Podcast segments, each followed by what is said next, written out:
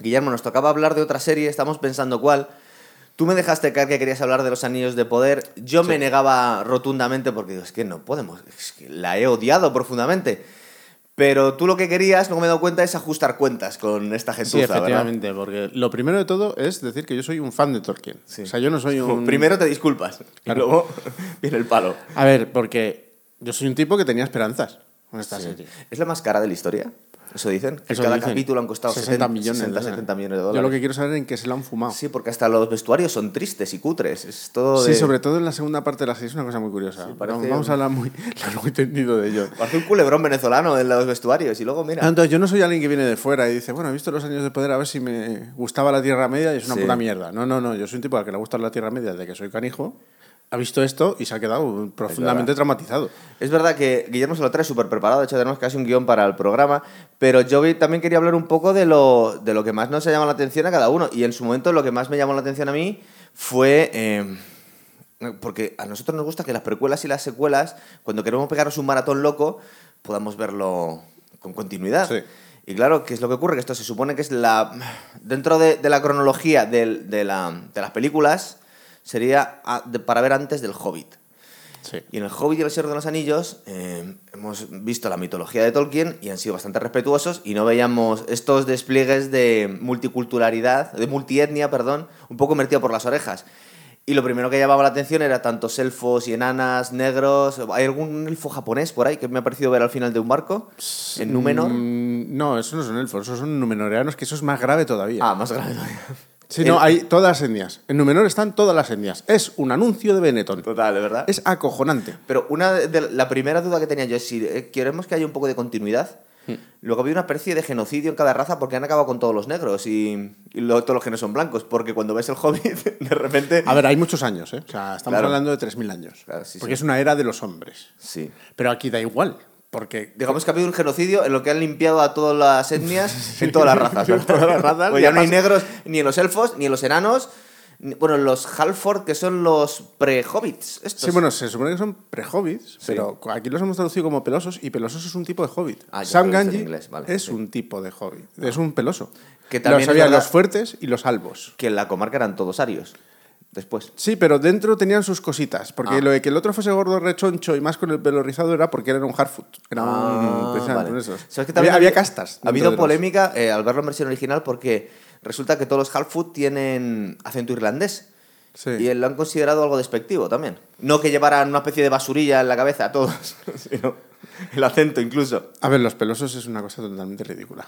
En este caso, la inclusión racial además es que va atenta contra todo. Bueno, todas las inclusiones raciales de esta serie, si las hubiesen hecho bien, Claro. bueno, Pero es tantas están- veces es pero un pegote, No, pero es que no es que sean muchas veces hechas. Es que están mal implementadas. O sea, por ejemplo, llegan los pelosos. Los pelosos son una gente que no se relaciona más que entre ellos. No pueden relacionarse ni con seres, ni con humanos, ni con elfos, ni con nadie. Son casi todas las razas en, el, en el- la Tierra Media son un poco xenófobas, ¿no? Sí, sí lo son. Sí lo son, porque además es un poco un reflejo de la sociedad que tenía Tolkien en aquel entonces. Es verdad. Entonces, eso lo tenía muy claro. Entonces, claro, llegas a los, los pelosos. Bien, vale. Son básicamente unos 40 payos, Sí. de los cuales una única familia es negra. Llevan como fruta. Como un helecho. Pero todos llevan ahí como porquerías, ¿no? No, no sé. Sí, porque, mucho, no es su forma de decir que somos muy tribales. Son muy vagabundos también. Bueno, son homeless. Sí, De hecho, ¿no? Que van con caravanas. Sí, bueno, hablaremos también ¿Están buscando la comarca? un sitio donde asentarse, porque Ah. eh, vamos a ver, lo primero de todo, el peregrinaje de esta gente. Sí. Según cómo está diseñado el mapa y según lo que nos dicen, básicamente peregrinan en círculos. Eso es. Empiezan y acaban en el mismo sitio. Son como el pueblo de Israel. que Pero no- ¿para qué peregrinas si no tienes cambio de estaciones? Yo qué sé. O sea, tú se supone que tú cuando peregrinas es porque huyes de algo prácticamente. O sea, de una estación chunga, de una sequía, de un tal. No, no, pero es que te están moviendo en los mismos metros cuadrados. Es impresionante. Salen del bosque verde en el sur, se pegan un pirulillo y vuelven otra vez al sur del bosque verde. Entonces, ¿qué, qué- qué lógica tiene Tú esto? querías hablar primero de las incongruencias que tiene con el universo de Tolkien. Sí, con el lore. Y luego ya la subnormalidad que es la serie en sí, claro. también. Sí, sí, porque además es que son bloques de subnormalidades. Es increíble. Total. Porque es, está mal hecha a todos los niveles. Sí. No- han no- querido poner a Galadriel como una mujer empoderada. Eso no, eso, querer leer. eso tiene una trampa como una catedral. Ya, me imagino también. Vale, la ponen como una, como una Terminator. Venga, vale. ¿No era una hechicera todo esto? Es más bien hechicera. A ver, tenía capacidad para luchar como cualquier elfo. Cualquier elfo de forma innata lucha. Y Pero de hecho, no, no era Conan. no, y de hecho hay relatos en los que se dice poco menos que la, En la caída de la ciudad de los herreros lucha junto a Celeborn. O sea, sí hay momentos en los que se puede atribuir que tiene un concepto de lucha armada. Y si fuera tan genial peleando, ¿por qué no sea, se arrima un poco el hombro en, No en es- la comunidad del anillo, por ejemplo? No es tan... Es que no es así. o sea, esto es un invento... no a ver, de primeras no tiene la capacidad física para colgarse de una daga en una pared helada en los reinos del norte. Eso no es así. Ya es el primer vacile. Y empezamos mal. ¿Por qué? Porque eso nunca ocurrió. Tantas cosas no ocurrieron, ¿verdad? ¿Tú te acuerdas un poco de lo que es el hilo argumental de esta primera Sí. eh, temporada? Empezamos Porque con- yo me perdí un poco. empezamos Yo con una te- guerra. Yo tengo que decir que cuando era el séptimo capítulo, vi que eran dos, dos horas y tú me estabas diciendo, vamos a hacer el programa y eh, digo, no voy a ser capaz, va a ser horrible. Y luego me di cuenta que solo era noche y digo, bueno, vale, puedo con ello. Pero me ha costado, ¿eh? Terminar la serie. Me A ha ver, empieza, costado. empiezan eh, de primeras. Nos introducen Valinor. Sí. ¿Qué es? Es básicamente el hogar ancestral de los elfos. Bien. Antes que nada, es el hogar Pero que... no lo llegamos a ver, no es como el Valhalla. Eh, hacia- dónde van. No, es donde está jugando con su barquito de, de juguete y se lo Ah. hunden los niños malos. Sí. Eh, Eso nunca puede pasar en Valinor. El bullying. Los elfos no son gilipollas. Son angelicales. Efectivamente. Entonces, en Valinor, la gente vive fuera del, del conflicto. La, la inspiración para Tolkien podría ser una especie de ángeles, un poco los elfos, eran un poco seres superiores. un No, los seres superiores eran los Valar, que Ah. son, en cierto modo, los hijos de los Valar, son el reflejo de los elfos.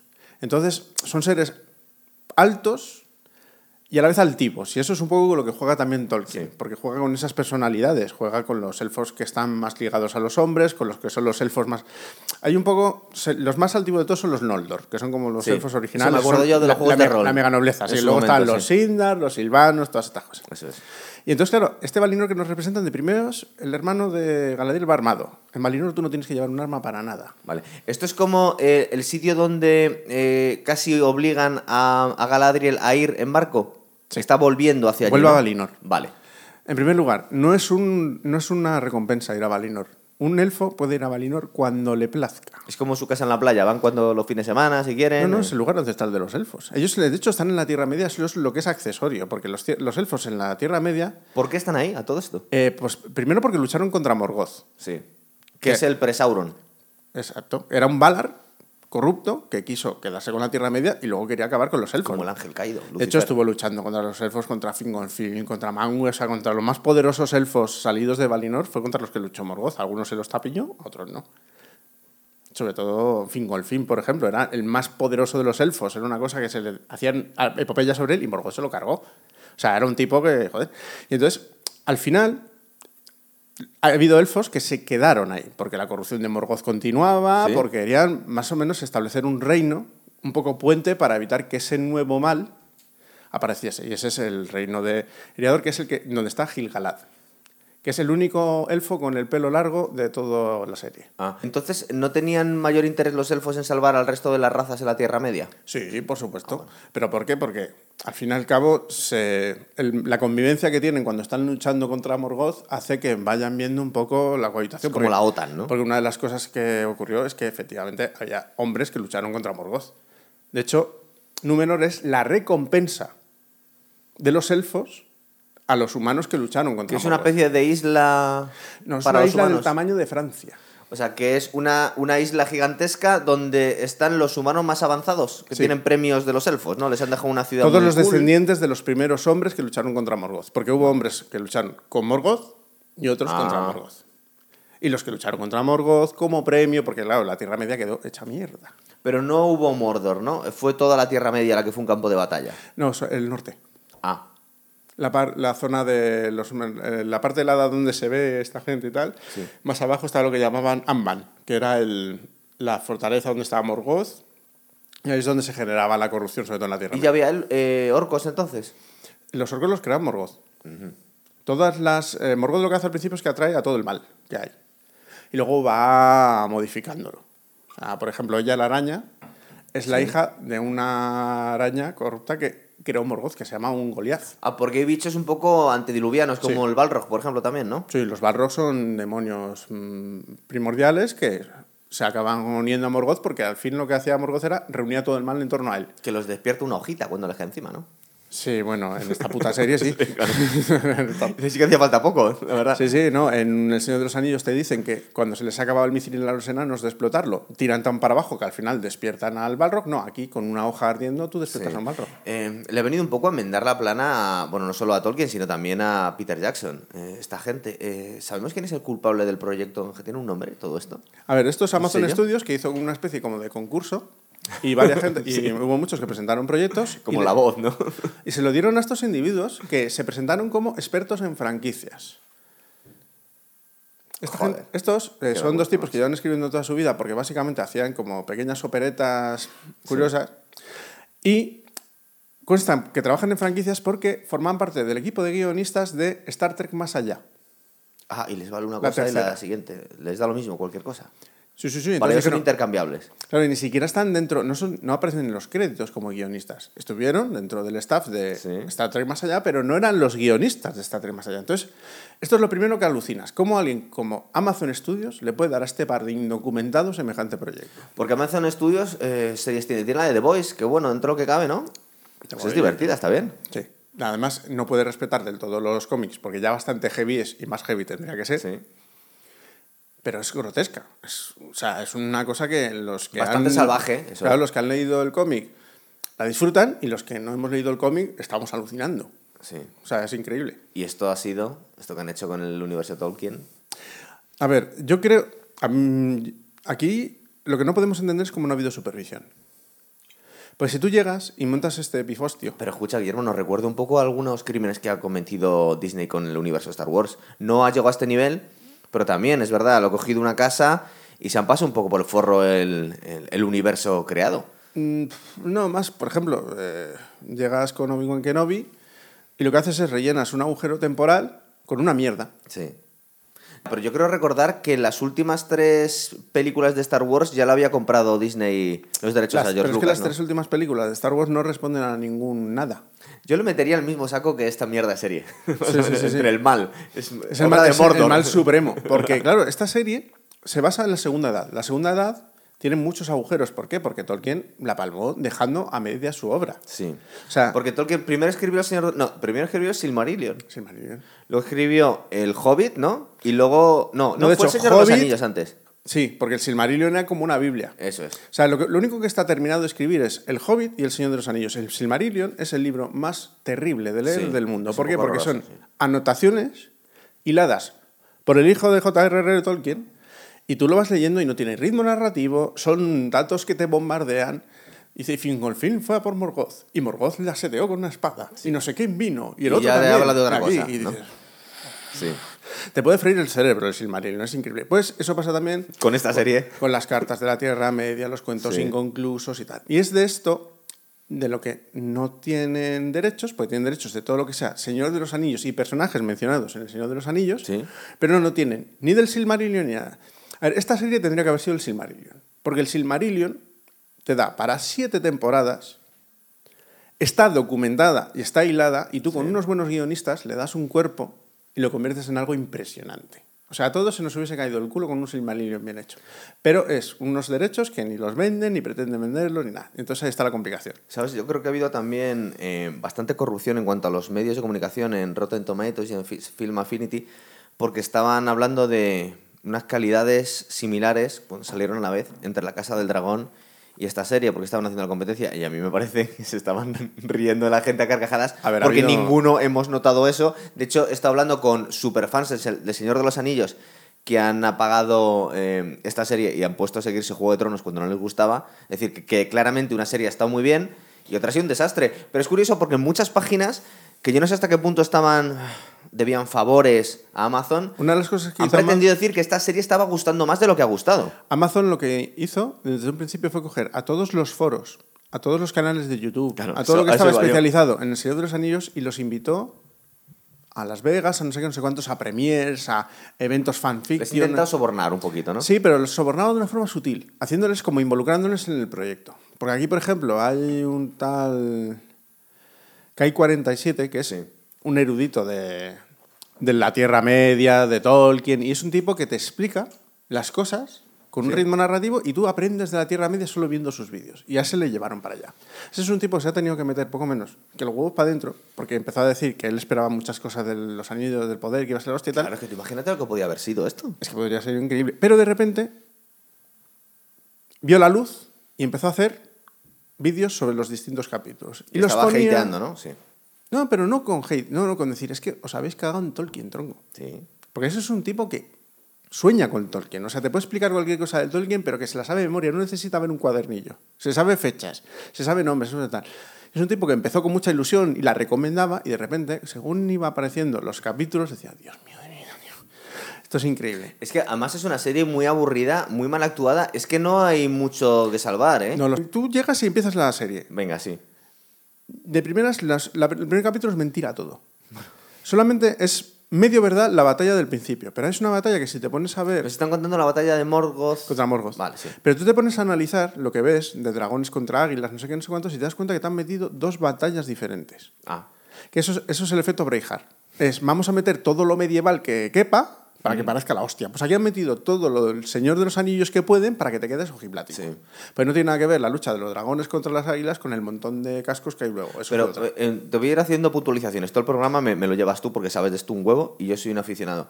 Pero em, la justificación que, hay- que han ido dando los creadores ante estas quejas y a semejantes barbaridades han sido unas estupideces tremendas. Es decir, las excusas son totalmente irrisibles. Es decir, cuando decían, oiga, ha habido muchos fans de, de la serie que decían, es que esto de las razas me parece un pegote que no viene a cuento y se están cargando un poco la continuidad. Es que no viene a cuento esto. Eh, y venían a, a decir, la justificación que daban ellos, ni siquiera han intentado montarse una película que eh, fuese esto posible. No, dicen, es que esto se tiene que adaptar a los tiempos y nos da la gana contarlo así. Es la justificación que han dado Ellos ellos. decían, por favor. nosotros que teníamos una duda, volvíamos a los libros. Ni una. Ni una. O sea, vamos a ver, los únicos que saben del Señor de los Anillos y de la Tierra Media son los que han hecho el multimedia. O sea, son los que han hecho la batalla, Sí. sabían del Señor de los Anillos y sabía Lo que hacen los CGI, dices, sí. Exacto. La isla de Númenor, cuando entran, ahí la torrecita que hay al principio existe. Sí. Las eh, torres, las estatuas enormes que hay Sí. y las que hay en los patios son deidades de los numenoreanos. O sea, se cuida el detalle de una forma acojonante. Cuando hay un momento que está Miriel ahí hablando con no sé quién y de repente se ve como ciertas reliquias en una sala. Ves una espada, un casco. El casco es el de Turín Tumbarad. O sea, si no eres un friki de la hostia del Señor de los Anillos, tú no sabes eso y no lo pones en una escenografía. Entonces, ¿cómo puede ser que haya tanto cuidado al detalle? Y ahí se acaba el Señor de los sí Anillos. es infumable, ¿verdad? Ahí se acaba el Señor de los Anillos. Esta, esta especie de acantilado que era eh, como el patio de un palacio que era un cono y había un árbol en medio, eso lo veíamos en El Señor de los Anillos, que es en Númenor, ¿verdad? En Minas Tirith. Eh, en eso, Minas es una, eso es una semilla del árbol original de Númenor que se planta en Minas Ah. Tirith. Porque esto es de una de las pocas cosas que se pudo rescatar de Númenor. Porque ahora hablaremos de lo que le pasa en realidad a Númenor. Ah, como Atlantis, se tiene, o como No, Valiria, se tiene que ir a la no, mierda. ¿eh? Peor que Atlantis. O sea, es... A ver, es que es tan... Todavía no hemos visto la serie, ¿no? Y a lo Eh, mejor no lo vemos, igual la cancelan. ¿eh? Es que hay un punto en el que lo han hecho todo tan mal que es irrecuperable a nivel de fidelidad de, de Tolkien. O sea, ahora mismo esto es, esto es una locura. Sí, esto es Narnia. por ejemplo, las mujeres negras de los. Porque parece ser que la historia que se ha montado con los enanos es que solo las mujeres son negras, los enanos son blancos, ¿no? Bueno, en primer lugar, las, las enanas, Sí. y esto está relatado por Tolkien, se diferencian básicamente en los genitales de los humanos varones. Sí, nada más. Porque tenían barba también, ¿no? Sí, y eso lo dice Gimli en una maravillosa verdad, marcha sí. que hace hasta el abismo de Helm. Sí. Va hablando de cómo son las mujeres enanas. Y eso es algo que está calcado de los libros de Y Tolkien. ahora han cambiado las mujeres con barba con mujeres negras. Sí, bueno, pero ahora vamos a hablar. Por ejemplo. De primeras, el hermano de Galadriel nunca muere persiguiendo a Sauron. Ah. Muere en la guerra contra Morgoth. Y si hay algo que no tienen los elfos son deseos de venganza. Pues, Ellos asumen que la muerte se produce por una razón. Punto. Lloran a sus caídos y tiran para adelante. O sea, no tienen casi ni nostalgia. Es increíble. pues O no tienen enfermedades ni. Bueno, envejecen. eh, muy lento, ¿no? ¿No? Muy lento. No, llega un momento Pero la actriz es más joven que. ¿Cómo se llama esta mujer en El Señor de los Anillos? Em, ¿Cómo se llama la actriz? A ver, alcanzan un momento de madurez a partir del cual pueden decidir si tender a la mortalidad Sí. Ah. o quedarse. Ah, que se lo decían eso a Liv Tyler, es verdad. Que podía no, pero Liv Tyler porque es medio elfa. Ah, entonces se hace mayor pero más despacito. Sí, pero. Como ah, Gandalf, que envejece pero más despacio. Claro, ¿no? tienen una madurez y a partir de ahí Si quieres se viejos. el Ah, tiempo vale. se para. O sea, Pero no- Galadriel, la actriz, que no me acuerdo cómo se llama, esta actriz, que es muy buena también, eh, que salía del de los. Anillos, Kate Blanchett, eh, tenía tener sus 35 40 años. Pero en- porque ya es, el, ya es el punto de madurez. Ah, O sea, definitivamente Son 40 años. hay niños elfos, hay adolescentes elfos, y hay un momento en Sí. el que se convierten en elfos maduros y a partir de ahí el tiempo pasa. Mm. Son inmortales. menos si les a cuchillas, que entonces sí se mueren. Sí, la muerte violenta, es- eso ahí no hay donde rajar. Eso es tremendo. Entonces, claro, efectivamente, eh, luego te cuentan que cuando van a luchar los elfos, el hermano de Galadriel, van en unos barcos, no, van como una especie de puente helado que se forma con la Tierra Media, todo muy mágico. O sea, hay- había mucha alegoría y mucha cosa A bonita. mí me que- recordaba un poco eh, la lucha que nos contaban que había te- habido con Morgoth. Con lo que nos contaba el, el Señor de los Anillos, la lucha que había habido con Sauron. Eh, tal y como nos lo cuenta Peter Jackson. Sí, Entonces parece yo creo que han querido, que han parece, sí. querido imitarlo, ¿no? No, a, a Peter Jackson lo imitan constantemente en esta Claro, serie. para mal. Pues ya podemos. La entrada a Valinor se parece misteriosamente a la ida desde los puertos grises, con ese horizonte tal, se parece así. Las luchas, la lucha del troll helado, la cinética que tiene el troll helado es igualita a la del troll de las cavernas. Tú vas viendo y son cosas, bueno, se supone que cuando sale el ejército maravilloso de Númenor, que luego vamos a hablar Sí. de ello, se parece misteriosamente a cuando va Faramir a inmolarse contra los orcos. Son estéticas que a Peter Jackson le dijeron, no, no, no vengas, pero en cambio le han copiado la estética. Porque Peter Jackson no se habría prestado a semejante barbarie. Él ¿no? quiso ser asesor y se ofreció casi gratis, porque algo se debió doler. Sí, No le devolvieron ni los mails. claro. Pero es que todo esto es muy retorcido. Y está guardando las formas, porque está el, eh, Alicia Wood y los hobbits diciendo, bueno, no está mal la serie. A ver, no, sé qué". porque ¿Qué van a hay, un problema. Esta serie se ha escudado en el ataque que ha habido técnicamente por su multiculturalidad, por la incursión forzada y demás. Y eso les ha servido Para hacerse la víctima. para hacerse las víctimas. Y los pobrecillos... Claro, te- los si a- no eres un racista, te gusta la serie, ¿no? Claro, los actores de los hobbits solamente se quedaron con lo de que se metían con los actores negros. No, no se meten con los Si no actores se mete con no, los actores a ver, negros, no, pero hay gente que sí que se ha metido con los actores negros, pero que hay gente que se ha metido con el porqué de estos actores negros. Pero como todos se acaban metiendo en el mismo saco, pues Sí. sale la gente que es más bien progresista o tal, de repente dice, oye, que hay unas acusaciones de Pidiendo racismo. disculpas, claro. y- Se claro. ponen unas camisetas y dicen, oye, que negros también pueden ser en la Tierra Media. Si se hubiese hecho con lógica, sí, pero ahora vamos... Luego Claro, pero no tenía lógica. Pero luego Ahí hablamos del por qué. Claro. No, ¿por qué no? Por muchas razones. Porque debe haber un genocidio después, si queremos Vale, continuidad. luego Sauron. Sauron, a- en este Ay, punto- esa puta... Bueno, al final... Fíjate que la única parte de la, de la serie que me medio enganchó durante 5 o 6 minutos de la serie me han gustado. Cuando no sabía si el vagabundo Biden este era Sauron o era Gandalf, lo que nos intentaban transmitir. Sí. Pues esa parte puede estar medio interesante. Es lo único que me ha gustado de la puta serie. Que me ha mantenido un poco así. Pues a mí eso. No, pero... Y la especie de... No sé si era un hombre o una mujer elfa hasta que estaba puteando a los Halford estos. ¿Con la maga? La maga- Sí, esa me, me caía bien. Ah, sí. Digo, acaba con todo el mundo ahí, hombre. Sí, pero eso tampoco tiene sentido. Es que Tampoco, sí, vamos, no lo tiene, vamos ordenando. claro. Venga, llegas y dices, bueno, en primer lugar, llega Galadriel y es, eh, está al servicio de Gilgalad. Que está intentando vengar a su hermano. Eso nunca pasa. Galadriel nunca estuvo en esa época. Sí, a ver, lo que voy recordando yo. Esta mujer está buscando a Morgoth. No, a Sauron. A Sauron. A Sauron, que es el que ha sobrevivido de estos, ¿no? Eh, cuando toda la gente cree que está muerto, ella sigue persiguiéndole durante eones casi, ¿no? Eh, nadie persigue a Sauron. Todo el mundo sabe lo que pasó con Sauron. Sauron, cuando dejó de estar bajo la influencia de, de Morgoth. Morgoth, directamente se quedó en la Tierra Media. ¿Por qué? Que Porque era otro elfo. es un maya. Es un maya. Mayar con R, ¿no? Sí. Vale, no, es claro, que no tiene pinta de maya, ¿no? O sea, es un semidios, Mm. en cierto modo. Pero que trabajaba para Morgoth. Sí. Corrompido por Morgoth, porque eh, Sauron siempre lo que quería, y es algo que es común a los elfos, es que él quería eh, algo bonito, algo ordenado. Y entonces él encontró el orden en En el orden supremo, en Morgoth. Ah. O sea, él, su representación de lo que él consideraba el orden por aquel entonces era el de Morgoth. El autoritarismo. exactamente. Y entonces se dejó corromper por ese ideal. Sí. Pero él, de hecho, luego intentó hacer un acto de constricción, intentó ir a- quería ir a Valinor para disculparse e intentar volver a integrarse en lo que era ser un Mayar. Pero, Es como si Putin va a las Naciones Unidas y pide perdón, ¿no? Exacto. No, que en realidad. pero es que los. Mayar no podían hacer eso porque eran su igual. Él- ellos no podían ni perdonar, ni dar permiso, ni pedir permiso a otro Mayar. Entonces Sauron se quedó como entre dos tierras y se quedó en la Tierra Media. Y al principio, Y de incógnito. Bastante de incógnito. Eh, supongo que también el. Es verdad que estamos. Spoilers, creo que vamos a hacer spoilers. Hombre. Esta, que es Halbrand, este, que al final sea en realidad Sauron. Es que desde un punto de vista simplemente narrativo, el que no entiende la mitología, esto es tan absurdo de repente que este hombre de repente sea Sauron. Eh, ¿Tiene alguna lógica desde el punto de vista de.? Absolutamente ninguna. Ninguna, ¿verdad? Es una estupidez. No, nada, tiene lógica. A nivel de lore. Pero si esto tenía alguna base, no la tiene, ¿verdad? Que este tío que ha estado todo el tiempo con ellos, de repente es Sauron. Ahora, ellos lo que han hecho ha sido coger personajes con entidad Sí. para no tener que inventarse personajes nuevos. Pero y luego han hecho lo que les ha dado la gana, ¿no? Después. Sí, porque Galadriel nunca se va a Valinor. Evidentemente no se tira en un mar del ancho del Atlántico. A mitad de camino dice, no, en realidad no quiero ir. No quiero irme. Y se, tira al mar Sauron. en Y misteriosamente... Oye, los elfos se casan poco, pero se casan y se ahogan. Claro, sí.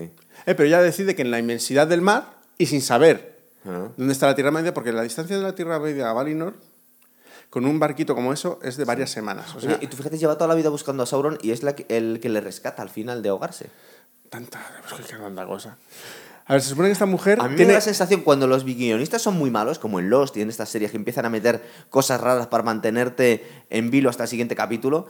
Es porque no saben hacer el guion. No, claro, pero directamente no preparan arcos, sino que meten cosas raras, inquietantes para que te quieras ver el siguiente capítulo. Y a mí hay veces que me da esta- la sensación con esta serie, es la serie más cara de la historia, y me da la sensación que hay veces que han ido haciéndola sobre la marcha, de lo mala que es. a Yo veces, creo que ¿eh? también, porque tú llegas Sí, y. Galadriel se supone que tiene que nadar tres semanas hasta volver a la Tierra Media. Y eso conociendo el rumbo. Es como si tienen, al final, este que ha estado todo el tiempo aquí, va a ser Sauron este. Sí. Como que se les ha ocurrido en un brainstorming Porque, a los porque de primeras estos. estamos hablando de que estos humanos se han ido desde los reinos del sur, han cogido una barquita y han conseguido, en vez de tú saber cuánto tiempo de travesía, acabar casi en Valinor. Sí. Luego puedes pensar, no, es que han intentado ir a Númenor, se han perdido y han acabado ahí. Bueno, vale. Los, eh, los esos no saben dónde está Númenor. No tienen, no tienen ni un sextante, no tienen absolutamente nada con lo que orientarse en un océano. Galadriel no es maga.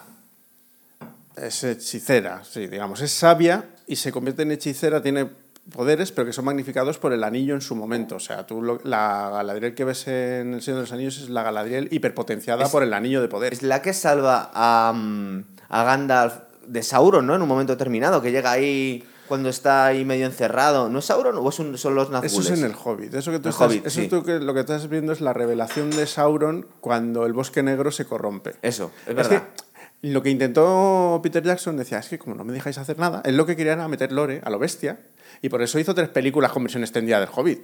Sí. Pero porque se le piró la pinza, porque dijo, Se no, no, se es que- un poco, ¿eh? No, no, porque él quería meter cosas, él quería meter lore. O sea, es que es un tipo que te, que te habla incluso del, del hijo de Azog en la batalla de los cinco Sí. ejércitos. O sea, le gusta meter cosas que están documentadas. ¿Por qué crees que fue peor la trilogía del Hobbit que la trilogía del Señor de los Anillos? Porque, es se la- absolutamente innecesaria. Claro.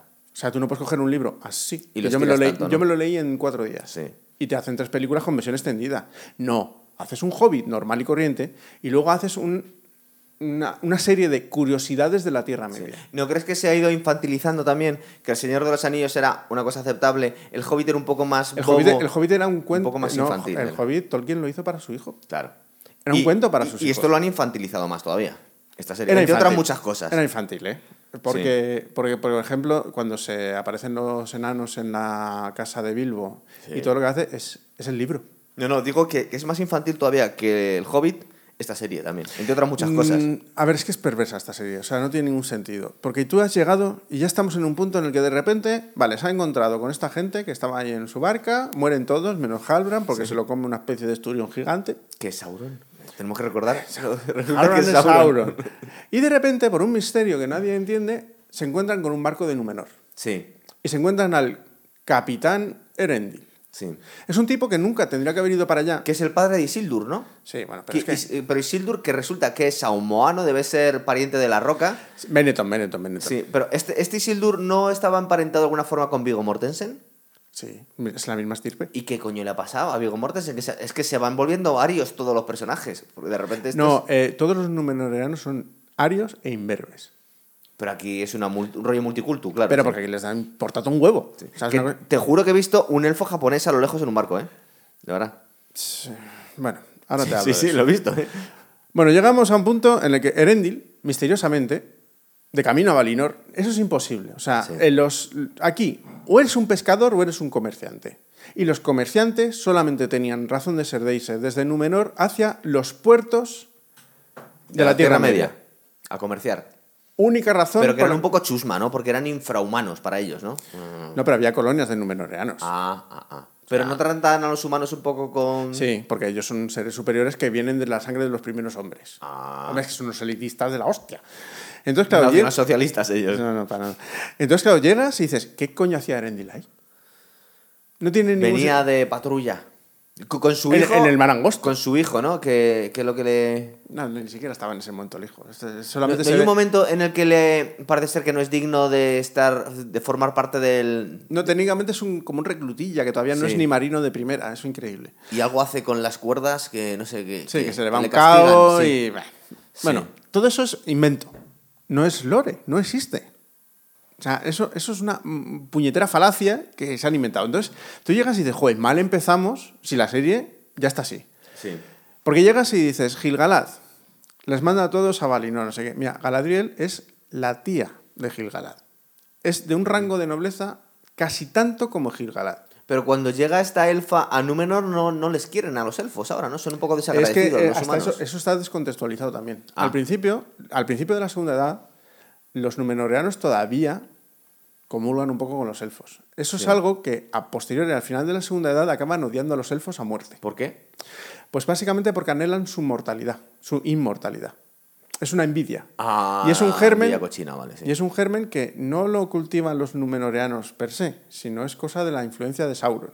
Que ahora Ah, hablaremos se de lo está mandando así, le- les está como creando mal rollo, ¿no? Claro, porque todo esto se ha cargado. Es que ahora cuando hablemos de ello verás hasta qué punto se han cargado ya la historia. Es, es insalvable. Sí. No, no, porque tú puedes decir, joder, es que hay fallos. No, no, es que son fallos tan gordos. Estamos hablando que se está encargando la historia para el fan, porque para el fan casual la serie aparte es mala y es aburrida. Sí, Además, es que- mala, que aburrida y la está mal hecha, y es cutre. Claro, es que está perdiendo la- lo que hemos dicho cutre. Es que hasta los uniformes son cutres. Sí, bueno, eso ahora te cuento. Cuéntame Porque, de lo de los uniformes, que es que el vestuario es, es muy feo de ver, además. mira, aparte, tú llegas y ves Númenor. Sí. No, no, no, Vale, ves una ciudad acojonante. Alucinante, tal. sí. Bueno, vale. Númenor, eso que acabas de ver, hay una única ciudad portuaria. Bueno, no, no. Sí. Hay una.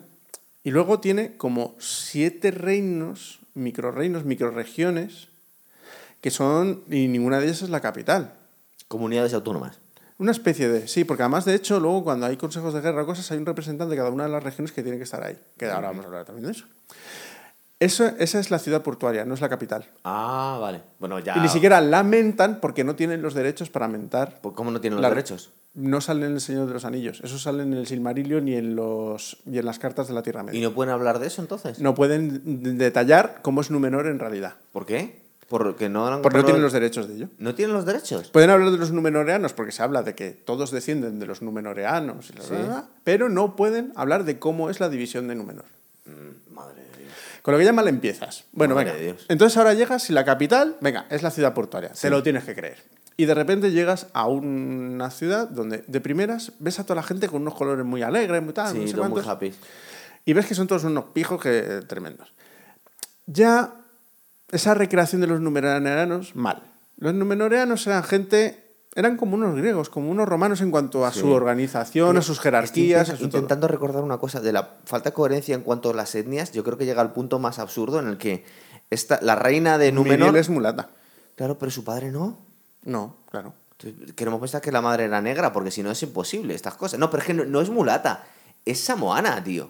Sí, aquí hay muchos samoanos que no tienen ningún Claro, es que han intentado enfatizar tanto en este rollo multicultural que ni siquiera tiene coherencia entre padres e hijos. Porque es que el Elendil este Isildur, el Elendil es blanco y Isildur es samoano. Y la también, hija tío. es totalmente negra, que por cierto, la hija Claro, tío. ¿qué no existe, no existen los relatos de Tolkien. Que No es que estén atentando contra los relatos étnicos de Tolkien, es que van contra, contra lo que sabemos de genealogía en el, el No, mundo no, real. y de genética. Claro, es que es absurdo, tío. A ver, si tú tienes, si tú estás en una isla ¿Qué en la que lo es que vienen esto? son los primeros hombres, es decir, una pureza de Sí. raza, y los metes a todos en una isla donde solamente hay numenoreanos, donde no se juntan con el Mm. ¿Tú crees resto que de la se iban a borbonear un poco?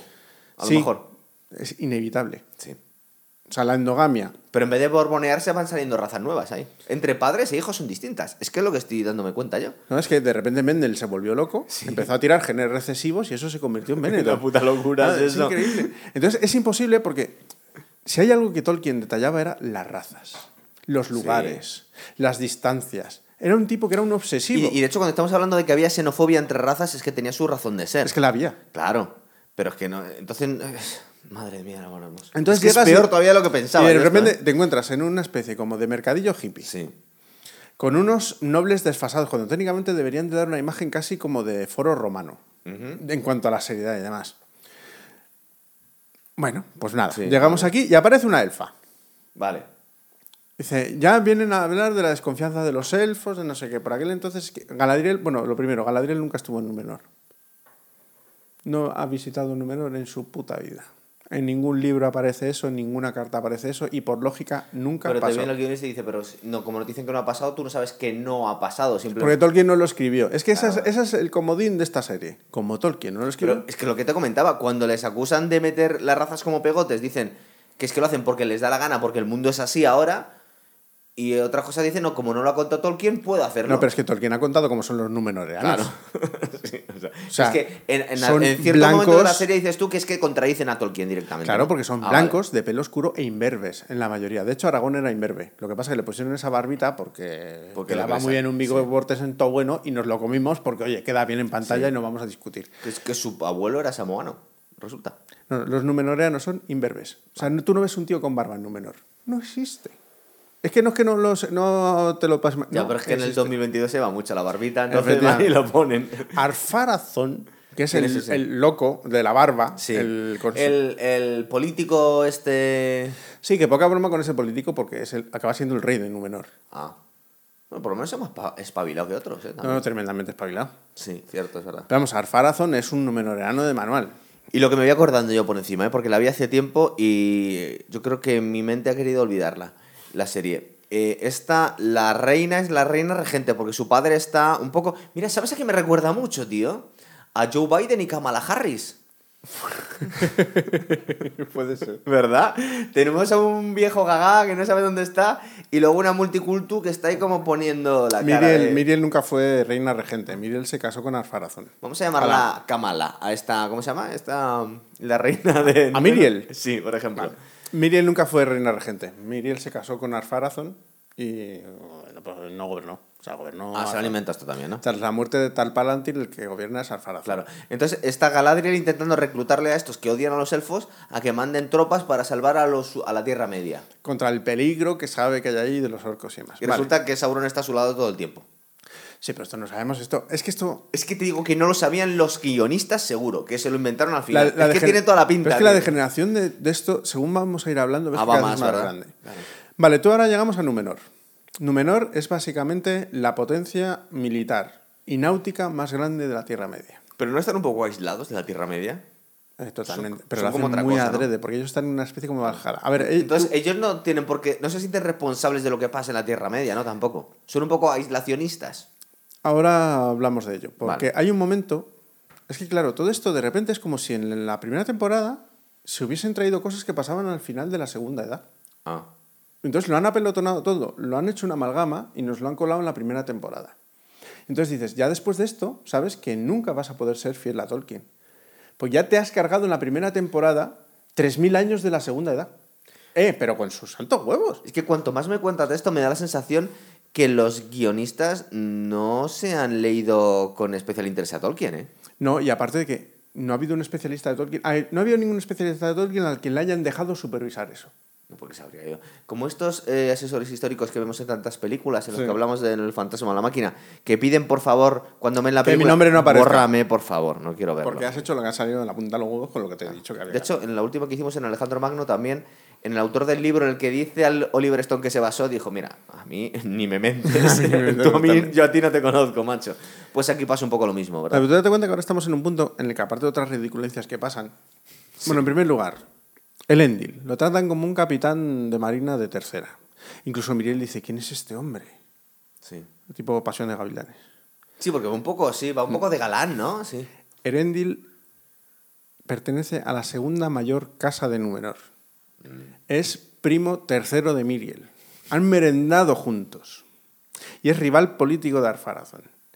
Es un tipo que cuando ve la corrupción en la que cae Númenor, influenciada por Sauron, es el que se va a la Tierra Media.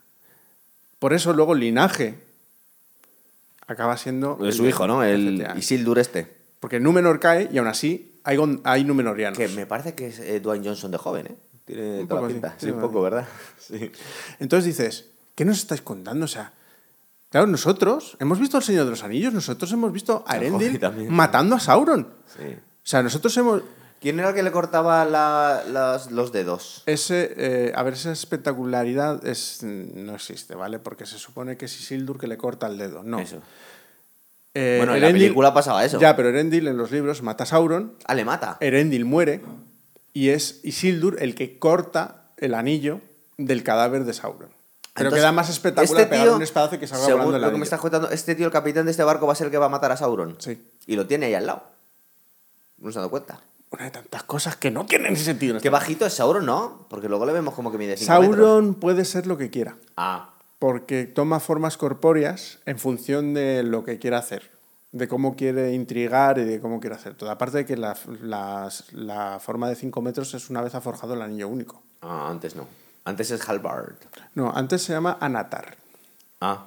Pero bueno, ¿Y por qué no lo podían haber llamado así? porque si tú lo llamas Anatar desde el principio, dices, coño, Sauron, porque cualquiera que haya Ah. leído El Señor de los Anillos sabe que Anatar es Sauron. Es que intentan dar como una falsa intriga, como, joder, somos unos amos Claro. del misterio. Lo único es lo del mendigo este. Ahora hablamos del Que es un poco enorme, ¿no? Bueno, es que está comparado con los Halford, pero eh, Gandalf no era tan grande. Yo creo que No, pero andaba encorvado. Andaba encorvado, verdad, sí. A ver, entonces estamos hablando de que ya De, llega... de la llegada de Galadriel eh, intentando reclutarles para que le sigan. Es curioso porque Galadriel primera- está intentando. A ver, esto sí me acuerdo. Galadriel está intentando que los de Númenor le ayuden en su cruzada cuando los elfos pasan de ella y la mandan por ahí, ¿no? Claro, pero además lo hace exigiendo. Y Sí, quejándose porque en es todo. como muy chula. Es muy empoderada ella. Sí, sí, muy, al- muy altiva. Sí, pero es un empoderamiento falso, porque a esta mujer la, la- la ponen de violenta, de vengativa, Es un poco de altiva. es un poco Sí, es una tipa a la que, joder, es que te dan ganas de matarla. Y Galadriel, o sea, tú, ¿cómo puedes pervertir de esa manera ¿verdad? Que las, películas originales eran como la Virgen María, una cosa así muy. Pero todos los elfos son así. Sí. Y además se les retrata así. Porque el problema de los elfos es que cuando dejan de ser así es cuando son peligrosos. Oye, y Elrond, que le vemos aquí con mandíbula de Habsburgo, pero luego no se parece en nada a la gente Smith. Después, A ver, ¿no? nada se parece a nada, porque los elfos, de primer lugar, Porque lo, lo identifico bien. Luego este hombre va a ser el agente Smith de mayor, Exacto. ¿verdad? porque los elfos tienen una complexión muy clara, sobre todo todos tienen el pelo largo, Sí, sin excepción. son heavies. Todos son. No, son más bien. Son lánguidos, son una cosa curiosa. Son Pero, indies, ¿no? Bueno, ahora salimos de Númenor y tenemos. El problema que tiene esta serie además es que están mal hechas las tramas Vale, paralelas. a ver, como me, me voy enterando. Entonces, ha convencido a la reina samoana y unos poquitos a que se vayan un montón de guerreros en dos barcos solo, ¿verdad? Tres. Tres barcos. Al principio son cinco, pero revientan dos. Ah, es verdad que les ponen... Ojo. ¿Cómo revientan? Con, con bombas. Pues a ver, te- no, es que técnicamente eso era vino. y está Era un vino que arde y estalla. y se come dos barcos. Y recuerda que la lava con agua crea Mordor. Hay que tener cuidado. Bueno. es que tenemos mucho programa. Sí. Porque es que tú vas viendo y es esperpéntico todo. Sí. A ver, la mayor potencia. Bueno, de primer lugar, Númenor, yo lo he estado informándome, y en aquel entonces, cuando va Galadriel para allá, tiene aproximadamente dos millones y medio de habitantes En esa isla, ¿no? en esa isla. Oye, espera, ¿y Gondor luego que son descendientes de estos? Son descendientes directos. Vale. Pero no existía en este momento, ¿no? No. O sea, Existía Pelargir y algún puerto así, alguna colonia chiquitilla de numenoreanos. Vale. Vale, tú llegas y de un millón y medio, dos millones y medio de habitantes, se supone que para que tu reina vaya a ayudar al sur, y todo esto convencida porque le ha visto una. Le han dicho que este es el rey del sur. Oye, y ¿tienen, la gente que eso. un globo de estos, ¿cómo se llaman estos que utilizaba Palantir, Saruman? Sí, Palantir. Sí. Que eso es otra cosa que corrompió Sauron en su momento y acabó utilizándolo pues, para lo que lo utilizaba. Pero claro, entonces llegas y dices, van a hacer un ejército voluntario para proteger a su reina. De tres barcos. en la que piden voluntarios, Sí. de los cuales tú empiezas a ver a mujeres que están ahí comprando el pan, viejecillos y tal, que levantan la mano y dicen, pues ya vas a la milicia de Númenor. En primer lugar, Númenor tenía un grandísimo ejército. Bien, nunca tuvo caballería. Ah, Los caballos los usaban para ir de un lado a otro de la isla. Eran los mejores arqueros del mundo. De lo aquí que no se llama aquí arqueros, Arda. ¿verdad? Aquí no vemos muchos arqueros. eran marineros y arqueros, básicamente. Y de repente resulta que tú tienes que coger en el mayor reino de los hombres y tienes que hacer un ejército de voluntarios en los que coges a tíos que no han cogido una espada y tías que no han cogido una espada en su vida, les das un entrenamiento Ah, verdad que les entrena. durante tres días en el mercado y ya, con eso te puedes ir a salvar la tierra. Media. Con la reina. Con la reina, o sea, exacto. Es que vas a proteger a la reina con un ejército de Ya, novatos. pues la reina regente. En realidad el rey, teoría, sigue por ahí en la, en la habitación. Sí. Que no hay ejército, no hay ejército profesional en este reino. Cu- no, cuando llegan aquí a la Tierra Media, eh, hay un momento en el que este Halvard, Halbrand, ¿se llama? Se supone que va a ser el, el que van a elegir como rey los humanos de la zona, ¿no? Sí, porque tiene como una especie como de emblema real que se lo ve Galadriel y ya asume que entonces es el heredero de las tierras del sur. Y, es que y- así y- de loco es esto. Y le aceptan a este tío, ¿no? Sí, sí, sí, claro. Pero bueno, ahora el problema que tiene esta serie es que tiene muchas tramas simultáneas, Bueno, sí, verdad. Y luego vamos a hablar pero de son inconexas. la del elfo negro liado con la, Ah, con no, la blanca. Lo que tú y yo tenemos que hacer es ser igual de inconexos que la serie. Claro. Ya hemos hecho mucho de Númenor. ¿Por qué? Porque si lo hacemos como la serie, tú y yo nos hemos vuelto locos hace tres horas. Porque hemos hablado de los elfos, de los enanos, de los reinos del sur, de San Pito Pato, de los Harfus y luego de Númenor. No, vamos, venga, vamos a aparcar Númenor. Númenor Sí. se supone que acaba de hacer una milicia de 500 payos Y se han ido para allá. voluntarios y lo han alineado. Sí, no, porque aparte no, creo, no- no creo que lo estemos contando cronológicamente. Yo creo que iban saltando más cosas. Pero es que no hay nada cronológico, no es ese verdad. es el problema. Tenemos a los Halfut dando pirulos por ahí.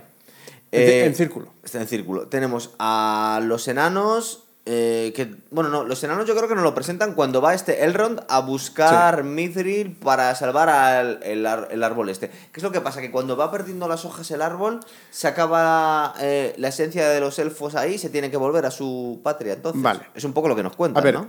hemos aparcado Númenor, ya no Sí. existe. Vamos a Gilgalad y el reino de los elfos. Gilgalad de repente empieza a ver que se está consumiendo la vida de los elfos y tiene que buscar una solución. ¿Pero por qué? Porque su árbol se está poniendo Exacto, pocho, se está poniendo pocho. Otra mentira, esto no pasó jamás. El declive de los elfos es en la cuarta edad, después de que se produce la edad de los hombres y que los anillos élficos pierden su poder por la destrucción del anillo único. O sea, han adelantado los acontecimientos 4.000 años. Ah, esto pasa después del, de Señor de los Anillos. El declive de los elfos es única y exclusivamente después de la edad de los hombres. Ah, En la cuarta o sea, que edad. nos han saltado unos miles de años, ¿no? Por ahí. Sí, 4.000. Pero bueno, esto ya se lo inventan. Sí. De repente, Y ellos notan que se les está estropeando el rollo porque se les está... por la corrupción de la de Tierra un Media. árbol, ¿no? Sí, porque la corrupción de la Tierra Media está haciendo, entonces no hay lugar Y para los entonces ellos tendrían que volver a Valinor si se les estropea Exacto. eso. Pues se tienen que ir corriendo porque si no se mueren todos. Entonces, Exacto. No existe esto. Esto, esto- esto es una locura de los, de los los guionistas, guionistas sí. que decidieron que esto iba a ser así. A ver, Y este Elrond, que el agente Smith, el agente Smith se tiene que ir a hablar con su amigo enano Para ver si encuentra una solución, etcétera. dé Mithril, ¿no? Sí. Que lo acaban de descubrir estos encima. justo. Y ya sabe que, que lo tienen, el otro. A ver, eh, de primera se supone que se aprovecha de la amistad de Elrond con los enanos. Con este, con Durin Sí, ahora hablamos de Durin. y su mujer negra, ¿no? Sí, no me acuerdo ni el nombre, porque es que me tiene muy loco eso. Entonces se supone que Gil-galad engaña a Elrond para que utilice su influencia con los enanos. Para que Para le dé. Mithril. O sea, aquí, de momento, todos los elfos que conocemos son mezquinos y mentirosos. Sí. sí, pero el señor Anillos también era un poco retorcido, ¿no? No, pero había Hablaban, con punto- en- hablaban con enigmas, pero nunca engañaban a nadie. Pero con los enanos les trataban un poco con desprecio. Ahora ¿no? te explico por qué. Vale, sí. Al principio los enanos y los elfos se querían y se adoraban. ¿Por qué? Porque cuando se descubre el mithril en, en Barad-dûr, que es lo que luego sería Moria, ese mithril lo estuvieron comerciando con, por toda la Tierra Media. Y, una de las, y uno de los que ayudaron a forjar el mithril fueron los elfos a los enanos. Tenían una relación comercial maravillosa. Oye, ¿y en este rollo racista que tienen entre razas, no había rollo interracial? ¿No te- tenían hijos nunca? Hombre, entre, Eso, entre elfos y humanos sí se podía porque lo sabemos. Todos los demás no, ¿verdad? No, luego pasó lo que pasó con el Hobbit, que vamos a dejarlo aparte, Mm. que ahí hubo mucha movida. Claro. Pa- para no tener que explicar que se enrollaban, mataron a uno. O sea, que ya con eso Ah, todo. vale. Entonces, técnicamente, Erigion, la maravillosa forja que le hacen a Celebrimor para. Así que es el tío todo- este listillo que... En realidad, esa ciudad se crea para trabajar el mithril después de su descubrimiento. Mm. Y aquí le mandan a buscarlo. Sí, aquí mandan a... Esto es como un apañete, ¿vale? Ah, hemos encontrado el mithril, te doy una muestra para que veas lo bonito que es y entonces ya se empieza a relacionar todo. Esto es una puta mentira. O sea, el mithril no sale de, una, de un silmaril cuya luz mm, coge una beta y de repente tenemos el mithril. No, el mithril estaba ya ahí. Y ya sabían que estaba. Entonces tú llegas y dices, vale, venga. ¿Y, Ya, y com- quién es el padre este de Durin que no quiere... eh, Es Durin. A ver, ah, Durin, ¿Y, y el hijo entonces quién es? Balin. No, eh, como no pueden usar el nombre, bueno, sí pueden usar el nombre.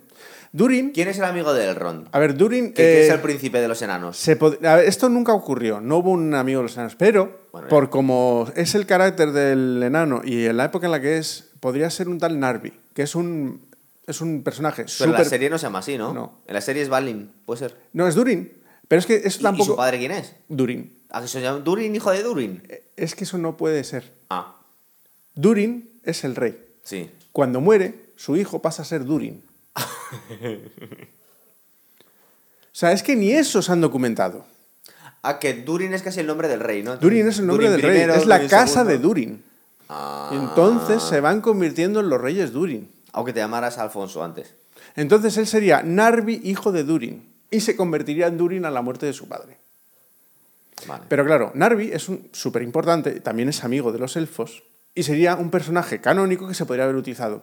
Pero no se importa un huevo. Vale. Se han inventado otro Durin. Pero vamos a contar la serie, como si no nos tiramos hasta por mañana. Entonces, eh, mandan a Elrond a hablar con el príncipe, iba a decir el príncipe gitano. Y lo que habría faltado, porque gitanos no han puesto de No. momento, igual en la segunda temporada. Al hijo de que tiene una cierta relación de amistad de los enanos y le cuenta así como de secreto que han descubierto Mithril. Y el padre le prohíbe ayudar a los elfos, cuando dice, simplemente con un poquito les podíamos salvar, y él viene a decir, no, que se jodan, eh, ya ha pasado la época de los elfos en la Tierra Media, que se Un vuelvan. poco ¿no?". así, y también porque es eh, la estación del Mithril es peligrosa. Aquí se ve Ah. que, por lo visto, estuvieron a punto de espichar dos enanos ayudando a Durin a encontrar esa mini beta de Mithril, y por eso Durin ¿No pasa. sabrían lo del Balrog entonces? No. Aquí nos cuenta que el Balrog sale por eso. Sí, bueno, otra Es el Balrog el que acaba con esta ciudad al final, ¿no? En el Señor de los Anillos. No, y antes, antes. Eso ya. Pero el Señor de los Anillos vemos cómo llegaban ahí, se encontraban al hombre este muerto y había sido el Balrog el que... No, eh, eran orcos los que habían acabado con el reino este, claro, no era el Balrog. A ver. El Balrog eh, estaba ahí. El Balrog despierta efectivamente cuando el intento de acabar de extraer más Mithril llega Sí. tan profundo que lo despiertan. Pero aquí lo adelantan un poco. Y los enanos tienen que huir. Sí. Luego hay un intento de reconquista de Moria, que es uno de los es Balin, uno de los enanos del Hobbit, intenta Sí. con sus amiguetes ¿Es verdad? intentar recuperar Moria. La recuperan, pero, son emboscados Hobbit, por don- Donde está el, el dragón, ¿no? Sí. Esos enanos Sí. acaban eh, intentando reconquistar Moria. Después de matar al dragón. Después de matar al dragón y eh, la batalla de los cinco ejércitos. Sí. Hacen un esfuerzo de reconquistarla, pero al final son emboscados por los orcos y mueren todos. Claro. Eso que se ve cuando aparece en El Señor de los Anillos, que dice, Ahí esto es una yo, tumba. ahí va yo. Todos esos son la guardia personal de, de Balin. Y efectivamente, mueren todos y el, el- el enano ese que es así como de barba blanca y tal, que aparece en el Hobbit, ese es el escriba. Estaba con el libro, vale, sí. Ese es el escriba que acaba... tal. Pero los orcos iban con el Balrog, porque luego es el Balrog el que coge a Gandalf. Sí, porque todos son, porque todos son eh, criaturas de Morgoth. Entonces, al fin y al cabo, conviven, pero eh, tú ya ves que cuando aparece el Balrog... Ah, se largan todos, de verdad. Sí, sí, sí. Porque es un ser de fuego que tiene poca ganas de tonterías. Claro. No sabe a quién pisa, le va a importar un huevo. Entonces, el, el Balrog es una cosa que nos han sacado para ver si la gente dice, ¡ay, han sacado un Balrog! Ya Pero me acuerdo ese de los Pero ni siquiera es sorpresa porque lo pusieron en el tráiler. Claro, es que si no, no ve nadie la serie, Guillermo. No, pero es que en el tráiler hacen spoiler de la serie de una forma salvaje. Pero tú dices, oye, ¿y estos dos capítulos en Númenor para ver si hay suerte y van a, a ir a la Tierra Media? En el tráiler tú ves la carga de Númenor Sí, con los ya sabes caballos. lo que va a pasar. Con la Elfa y con Halbrand. Me acuerdo, para cargas de caballos horrorosas, me acuerdo la del ascenso de Skywalker. Una carga de caballería encima de un destructor imperial. Ah, sí. Es de las grandes salvajadas que se han hecho en el cine. Yo no recuerdo mearle la cara al espectador de una forma más clara como en aquel momento. ¿eh? Es que te importa todo un huevo. No, y en esta serie Es les un poco lo importa mismo, todo un ¿verdad? huevo. Es un poco lo mismo. Pues vale, ya tenemos a los enanos. Les dejamos aparte. Ya Así que al final se ha negado el padre a darle Mithril a este. Sí, pero le ha dejado la muestrecita. Sí. Porque se han hecho amigos. Bueno, y aquí tenemos otro, el otro rollo de inclusión racial, que lo estás deseando. La, la mujer de Durin. Ah, bueno, sí estaba ahí. La mujer de Durin, tú dices, bueno, han incluido a una mujer potente de carácter y tal, y es negra. Bueno, vale. Pero incluso es un personaje potente, pero es de las de yo no lavo los platos. Sí. Es una negra del Harlem, Pero es la princesa, ¿no? Entonces igual tiene servicio. eh, digo yo. Dice, ya, pero dice poco menos vas a hacer la cena tú, Duri". Ah, verdad, que el, el que lo hace es el heredero al trono, es verdad. claro. Pero, Es que en realidad no es que sea una mujer empoderada, es que eh, oprime un poco al marido, claro. efectivamente. Sí. Es que aquí el empoderamiento femenino no es tal. No, el empoderamiento no es una mujer que tenga mm, las mismas capacidades que los hombres, no, es que dominan a los hombres. Claro, entonces, digo, ¿están intentando empoderar o están intentando un poco Vengarse, ¿no? Sí. Sí. Hay, es- hay mucha misoginia en esta serie, en realidad, porque los personajes femeninos fuertes son tontos. Sí. Son lerdos o son traicioneros. Porque esta mujer le dice a su marido que se pase por el forro las órdenes de, su, rey Sí. y que haga Y lo que le haga quiera. caso al otro, porque le cae bien el elfo. Yo creo que le mola el elfo. Hay un rollo extraño. Bueno, si hay, una elf- si hay una enana negra me lo puedo creer todo. Sí, que saldría de una enana negra y un elfo blanco. Pues saben. Gollum. Un conguito. Vale, entonces ya dejamos un momento a los enanos porque ya... Vamos a hablar del, del vagabundo Biden este. Sí. Ahora aparcamos a los enanos. Sí. Como el hace la serie. El vagabundo Biden que Aparcamos viene en un cometa. Bien, el cometa. ¿Por qué viene un ser eh, que no recuerda nada de mediana edad? Los Mayar, Es un caso de los Alzheimer. Mayar, los Mayar viven en el firmamento. Ah, junto a lo que cielo. sería el dios supremo, ¿vale? Y entonces se supone, lo han querido pintar Pero son como... humanos, ¿no? No. Pero Son- Gandalf es humano. Tiene apariencia humana, pero no es un mayar. Son, son seres superiores. Ah, pero se hace viejo, Gandalf. No, ya es viejo. Ya es viejo. Es más viejo el Señor de los Anillos que aquí, ¿no? Sí. Sí, hombre. Hombre, se supone que es 3.000 años antes. A ver, Gandalf aquí no aparece nunca. Y ni mucho menos... sí. Y nunca menos caído un meteorito. No nos, bueno, pero nos han dicho que sí, que al final del meteorito es Gandalf, ¿no? Estamos todos convencidos, no puede ser otro, porque dicen que es un mayar y los mayar eran cinco magos. Claro. Entonces, por ya, dice, y con un hobbit al lado, pues tiene que ser Es Gandalf. curioso porque los que van buscando a Sauron no saben si es Sauron o Gandalf, con lo cual son casi igual de poderosos para los seguidores. Y luego cuando vemos al Señor de los Anillos no tiene ni medio este Gandalf al lado de Sauron. O sea, ¿qué, qué ha pasado aquí? Que no de saben primera- los seguidores quién es quién, al De final. primeras es una absurdez que piensen los acólitos de Sauron, que se supone que saben perfectamente que era discípulo de Morgoth, Sí. que ha huido de una batalla más, No que de repente cae de un meteorito. Que no saben qué forma No, tiene. nadie sabe la forma que tiene Sauron. Ni los guionistas, claro. Vale, entonces lo de los pelosos es una mierda solamente para introducirnos al futuro Gandalf. ¿no? Sí. Está hecho solo para introducirnos al personaje de único Gandalf. que, que me- como te cae mal todo el mundo en esta serie al final, pues a mí esta, esta mujer esta que tiene los ojos blancos, que es como la jefa de los... Son tres sacerdotisos, ¿no? Sí que nadie sabe que son estas sacerdotisas, porque en ningún relato de Tolkien ha pasado algo Sí. parecido. Pero les quema las chozas a los Sí, Harfoot. pero porque... Para, para joder, porque les podría matar, pero no, les quema las chozas ahí, como... de verdad. Es como un poco... A ver, yo es que voy a hablar poco de los Harfoots, Sí, venga. porque es que están hechos, pero son los pre-hobbits, ¿verdad? se supone que son los prehobbits, pero están hechos única y exclusivamente para introducirte el personaje del peregrino y para ponerle un hobbit al lado Son para... bastante idiotas y odiosos, ¿verdad? y muy terribles en sus costumbres. Dejan a la como- gente atrás. Dice son- que nadie se queda atrás en el camino, pero luego si se te rompe un pie que te den por Son una culo. especie de Ewoks, ¿eh? Son mezcla de tantas cosas malas. sí, malas, no- ¿verdad? Sí. Cierto. Y peregrinan en círculos. Sí, y bueno, y vemos a este peregrino que tiene mucho poder, que no lo controla porque no sabe Porque acaba de caer del cielo y está todavía con el jet lag. y no sabe quién es, ¿verdad? Tú me decías que estaba sin cocinar. Sí, un jet lag. ahí. Eh, acaba de coger su forma corpórea y está trascendiendo su poder, se supone. Y él mismo no sabe si es bueno o malo. Entonces a veces como que intenta curar a los árboles y otras veces... Se le va la mano porque no controla su poder. Pero bueno, controla su poder en cuanto le dan un bastón, ahí ya la cosa se Entonces pone- cuando llega- están buscando a Sauron y creen que es este tío. Sí. Y en un momento determinado dicen, ah, no, no es él, pero cuando están ya luchando con él, ¿verdad? Claro, porque dice, si no es Sauron, eh, detectan el poder que tiene y dice, "Ah, es un maya. Ah, vale. Es, es el otro, el Es maya. el otro, claro.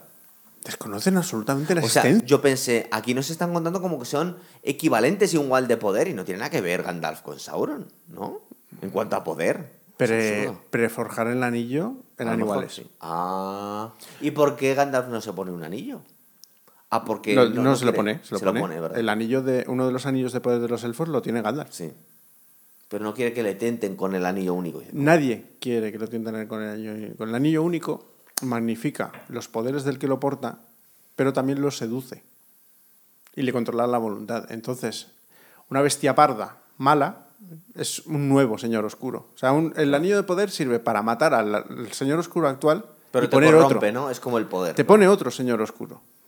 La voluntad del anillo es así. Sí, porque creo que hay un momento en el que Galadriel casi lo toca y dice, uy, que no, que me vuelvo mala, ¿no? Me vuelvo la reina negra o algo por el estilo. Justo. Se convertiría ella en un Sauron. Y eso lo saben tanto Elrond como Galadriel y como Gandalf. Porque Vale. son los poseedores de los tres anillos. Tenemos la historia esta del elfo negro eh, que está liado con la. Como con el la- niño con la humana, y samoano, tiene- yo- Tiene un niño samoano. Sí, es todo muy Es raro. que eso es curioso, lo que decías tú de la ley de Mendel. Tú juntas un elfo negro con una mujer blanca y sale un niño samoano. Porque eso nos cuesta lo Sí, que pues ya asumimos aquí. que es el padre de la Podrían criatura. haber puesto un niño negro perfectamente. Digo, un niño chino también. Digo, venga. Claro, que es que no hay suficientes asiáticos en esta serie. Vale, esto lo vamos a llamar la trama de los reinos del sur. Sí, ¿qué es lo que ocurre? Que están estos elfos como en atalayas protegiendo unos No protegen, se supone que supervisan a los humanos porque esos son los humanos descendientes de los humanos que ayudaron Ah, a Morgoth. son sospechosos, ¿no? Esto también es un invento. Bueno, ¿y qué parte no? no? Es poco, ¿eh? No, no, no. Claro, sí, es que lo que no está inventado Sí. es lo que han hecho los del modelado del CGI Lo único, que vale. dicen, vamos a hacer algo del Señor de los Anillos Vale, por lo que más. y luego tenemos al hechicero este que yo durante una parte de la serie pensaba que a lo mejor ese era Sauron. El tío este, el elfo que va con los, Adar. con los orcos, sí, Adar. ¿Qué- Ad- ¿Adar quién es? Adar es un elfo corrompido. Y efectivamente los elfos corrompidos por Morgoth acaban degenerando en criaturas de, de Morgoth. No en los orcos. Pero los orcos originalmente no eran elfos también. Sí. Ah. Eh, y duendes. Orco- elfos y duendes eh, torturados y pervertidos. Porque un Uruk-hai y un Olohai no tienen el mismo origen, ¿verdad? Urujai es un gran orco. Olohai es una mezcla de orco y troll. Son distintos, depende de cómo Ah. se llaman. Y los Uruk es la élite sí. de los Y son orcos. los que más cuadrados Pero están, sí. en la segunda edad no existen los Uruk. Ah, no. Uruk no significa orco. Uruk significa mega orco. Ah, vale. Y es un término acuñado a partir de la creación de, de la tercera edad. O sea, aquí no existen. Están hipermusculados, además, es verdad, sí. Sí, porque es una mezcla entre orcos y duendes. Ah, están más fuertes. Vale. Entonces vemos aquí como que están cavando las trincheras de la Primera Guerra Mundial, Sí. eh, acabando con árboles, porque no les gusta el ecologismo ni el comercio justo. Esta gente es mala. Que bueno, dices, como ya lo hacía Saruman, pues igual Claro. hay un, algo conectado aquí. Pero Saruman se corrompe. Originalmente no era un colega de, de Gandalf y del otro. del Saruman de- es uno de los cinco magos, es un Mayar. y, y el, y, el de lo, y el de la liebre que vive en el bosque también. Radagast. Ese también es un maya. Son Radagast, eh, Gandalf, Saruman, Palando y otro más, que es otro de los magos azules. Y, es, y con esos dos que no vemos, que, ¿dónde están? De eso ¿Están se, hablan, se habla en los apéndices y tal. Vale, No, Palando. Palando está cerca de los puertos grises. Y luego había otro más que ahora mismo no me acuerdo. Ah, Vale, da lo Joder. mismo. Bien. Pero vamos, hay cinco magos. descubren que en realidad están medrando los orcos, intentando infiltrarse ahí en la tierra de los humanos y quieren ir a dar la, la voz de alarma a, a su rey, ¿verdad? No, no llegan a querer dar la voz de alarma, porque se supone que ellos les retiran, porque Gil-galad ya dice que no que, hay que no existe Sauron. Exacto. Y entonces ellos se van. Vale, se supone que llevan ahí años y años y años y años. Son la hostia porque pueden ver a kilómetros, pero no son capaces de haber visto la degeneración del medio ambiente que hay cuando están montando los orcos su Sí, porque están cavando bajo tierra. Porque- están, sí, están tirando las líneas del metro, están tirando ahí. No, igual es que al principio solo cavan por debajo y ya en el último momento dicen, pues vamos a Van cavar tirando los árboles, se ven que van cayendo, claro. Claro, entonces no hay ningún elfo, que además los elfos están interconectados con la naturaleza y no se dan cuenta de esa perturbación. Vale, y este plan que tenían para crear Mordor, que es primero poner una espada que supongo que había pertenecido a Sauron, y luego abrir una presa, y luego lo del volcán. A ver, esto me recuerda... Este plan es de Adar, ¿verdad? No, a ver, esto me recuerda a la peli Dungeons and Dragons. Se hizo una película, me suena que fue como para meterles de hostias a todos los que participaron. Que de sí. repente se pegaban como botecitos y hacían como una especie de, de acertijos. Si estuvieses jugando una partida de D&D, pues esto es lo mismo. Sí. Esto es un... Vamos a ver, en primer lugar, hay Pero, una... pero, pero, espera, ¿este plan maestro para crear eh, Mordor, ¿de quién es? ¿Del Adar este? No, técnicamente hay, una, hay como una especie de profecía, porque en la atalaya donde están ellos se ve una especie de Sauron Sí. y se ve la espada dibujada y que era la llave para algo. Iba un chaval y lo hace, Bueno, porque se lo mandan, ¿no? no sé, esa espada ha salido de vete tú a saber dónde. ¿No es la de Sauron? No. A ver, Una tú espada. llegas, esto está en los reinos del sur, con lo Sí. que Morgoth nunca tuvo influencia aquí. Y ni mucho menos hizo una megapresa. Hmm. Una megapresa que se supone que tenía un interruptor para que cuando le montasen una canalización suficientemente buena, llegase a un volcán dormido, lo despertase y montase el pitoste padre. Que esto, cualquier geólogo te dice que es totalmente factible. Sí, sí, claro. Sí. Cualquier vulcanólogo te dice, hombre, claro, tú tiras Agua. 200 mil millones de metros cúbicos sobre un volcán dormido y lo despiertas. Como los miles de volcanes que están bajo la- los océanos. Pero claro, antes montas una presa que nadie sabe que está ahí, Sí. que nadie sabe para qué estaba, pero coño, tenemos una presa y se activa con una espadica que no sabemos Pero dónde es- en la serie tú intuyes que nos están diciendo que es el plan este de Adar, sí, ¿no? Sí, para construir un hogar para los orcos. Sí. ¿Y quién se lo ha chivado esto? Pues supongo que Morgoth en algún momento. Claro. Y todo esto, Sauron, que es el heredero, ni no sabe nada de esto. Bueno, pero es que se supone que Adar es enemigo de Sauron. Y por eso Sauron ¿Ah, sí? acaba en el mar. Sí, sí, porque dicen que él mató a Sauron. O sea, de- tu- deberían de tener una confrontación por el poder. Perdió Sauron y Sauron se largó. Es lo que tenemos que entender de todo esto. Claro. Y, y luego Sauron no sabe, el- porque claro, eh, igual que el mendigo Biden no sabe que es Gandalf, Sauron sabe que es Sauron. Sauron sabe perfectamente que es Sauron. Ah, porque pelea contra los orcos. Y, y casi le rompe el plan de crear Mordor. Sí. Ya. Es- Eh, tío. es ¿qué la marav- cojones- es la maravillosa lógica de esta serie. Es esto. Como yo en este momento ya estaba, Guillermo la puedo quitar, y dice, no, vamos a hacer el programa. Y Guillermo, que no puedo más. A ver, tú tienes que entender que esta es una serie que dices, bueno, ¿a quién va dirigida? Qué horror. Dices, ¿a los fans de Tolkien? No. No, no. Esos te quieren, esos te quieren meter de hostias. ¿A los aficionados a la literatura fantástica que pasan de Tolkien? No porque estaban viendo Juego de Tronos. No, pero ¿sabes lo que pasa? Que los aficionados a la literatura fantástica y a los juegos de rol nos cuestionamos la lógica de todo. Decimos, ¿por qué las armas son así? ¿Por qué las armaduras son de tal manera? ¿Cómo ha tardado tan poco en llegar a un sitio? Eh, ¿cómo ¿Sabes lo que te estaba preguntando en este momento? ¿Por qué tardan tanto en sacar la segunda temporada de La Casa del Dragón? Y me tengo que ver esta mierda. ¿sabes? Porque dices, bueno, vale, entonces, ¿a quién va dirigido? A la gente que le gustan las espaditas y las cosas, pero no se eh, pregunta la lógica de nada. Es decir, esta es una Sí. serie que está dirigida para Pe- su Pero, aún así te aburre Sí. antes de llegar aquí. Porque si tienes algún concepto de cómo debe ser una serie, tampoco entiendes el cómo están planteadas. Sí, pero hay un punto cuando tú estás viendo una serie que te das cuenta que te están metiendo pegotes y que no te están construyendo un arco, sino que están metiendo cosas raras que luego no van a saber cerrarlas. Pero si no hay retratos de personajes, Claro, los no, actores son malos. Claro, son malos, es que todo es malo. Lo, lo- lo que digo yo que, que normalmente una de las cosas que se aprecia en, en una serie cuando le metes mucho dinero es la estética. Y aquí es verdad que el CGI está muy bien hecho, pero los vestuarios son cutres, los actores son baratos. eh, eh, bueno, los guionistas seguramente son baratos. Tú aquí hay un momento en el que dices, y me lo han dicho ya más personas, ¿eh? dices, no sé dónde se han ido los 60 millones por capítulo. Nadie lo puede entender. Nadie lo puede Ha entender. habido corrupción ahí, se lo ha llevado gente, se la ha metido en los bolsillos. Yo ¿eh? tengo la teoría de que se la ha llevado la iglesia mormona y ahora, luego te explicaré el porqué. Vale. A ver, una de las. eh, ya hemos dejado a los enanos. Vale, los reinos del sur.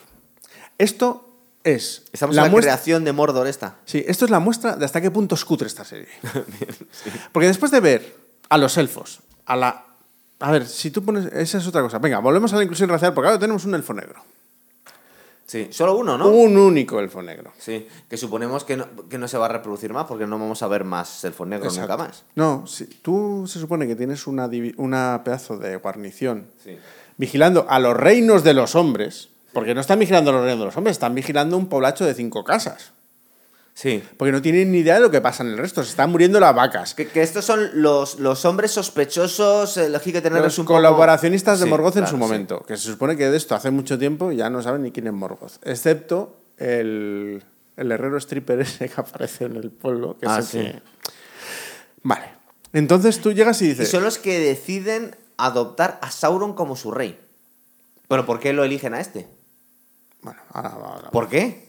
Dicen, Bueno- no, no, pero es que es como si hubiera una profecía que iba a venir un tío y iba a ser su rey. Pero es que no tiene lógica. Bueno, claro. Es que no lo pues, busque. te pregunto y digo, ¿por qué cogen este tío? Ah, es No, pero ahora llegamos, ahora llegamos a ello. Vale, sí. Tú tienes de repente cinco chozas sí. y cuatro, seis, elf- ¿eh? y cuatro elfos mirando las cinco chozas. Cuando se supone que están vigilando los reinos de los hombres del sur. Sí.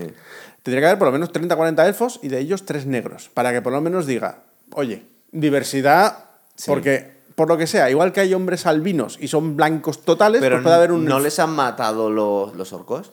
Calma, calma. Sí. Tú llegas y vale, te llega esto, la, te, te plantan cómo son los reinos de los hombres, que es básicamente pues eso, cinco chabolas y la mitad son todos perdidos. Sí.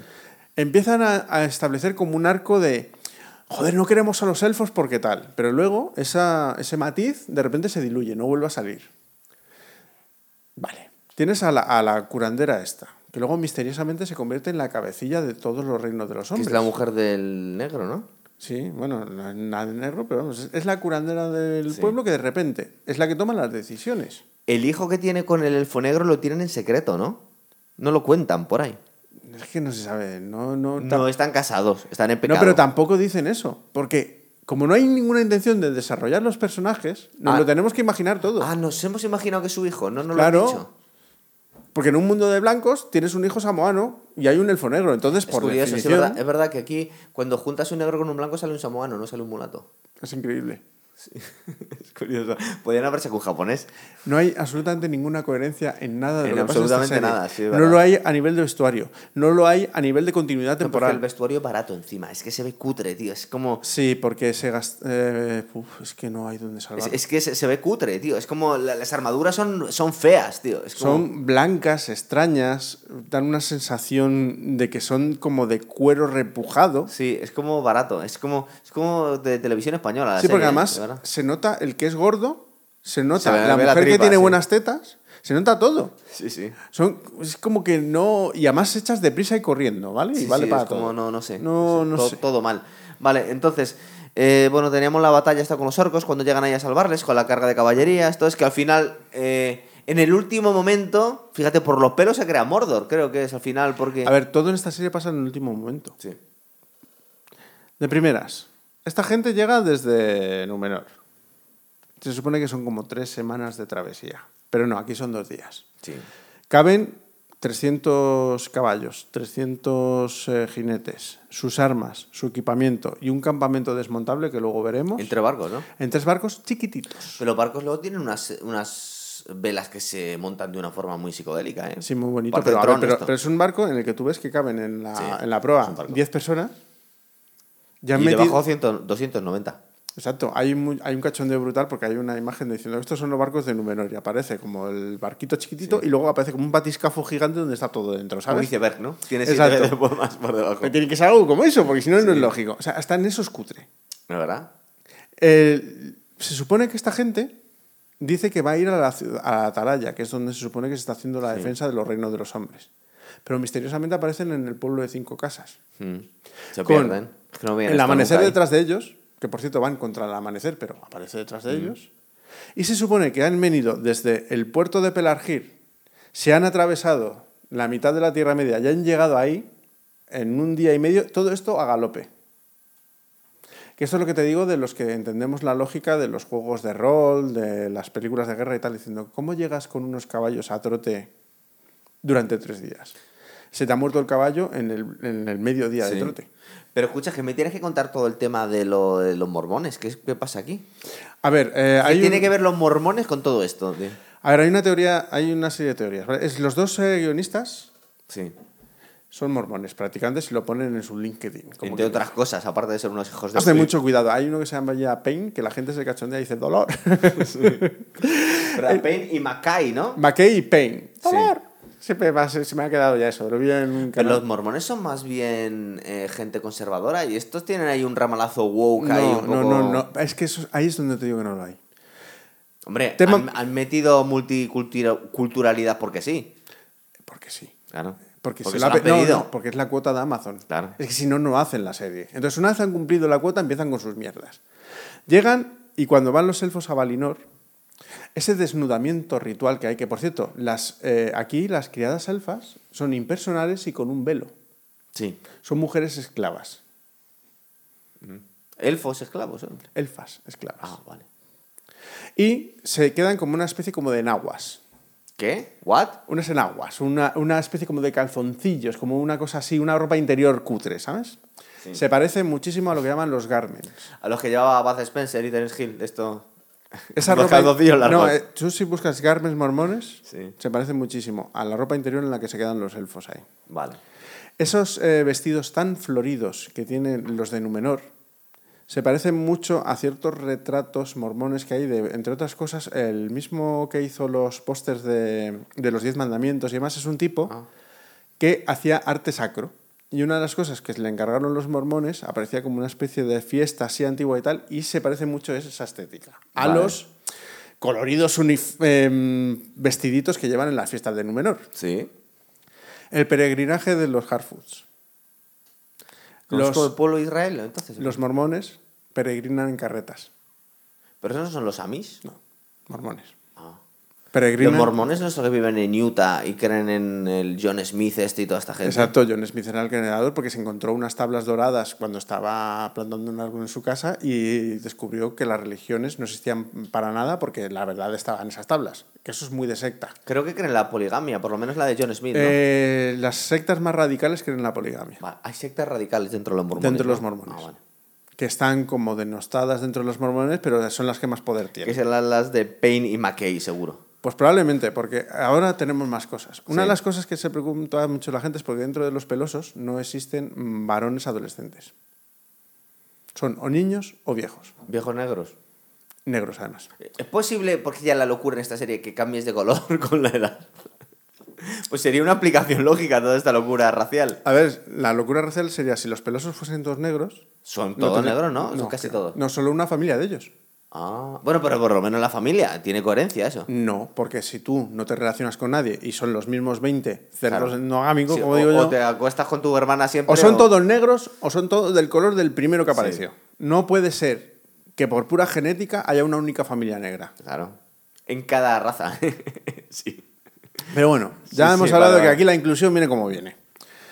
En las sectas mormonas, cuando los. eh, como hay poligamia, y sobre todo los grandes gerifaltes son los que se quieren acostar con todas las mujeres de buen ver, Sí.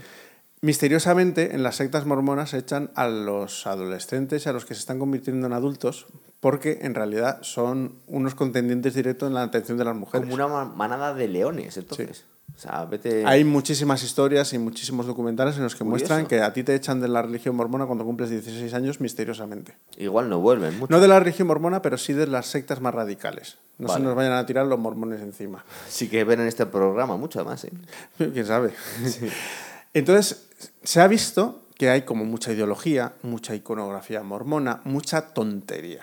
Entonces es como que esta gente ha cogido 60 millones por capítulo para hacer su representación de la Tierra Media.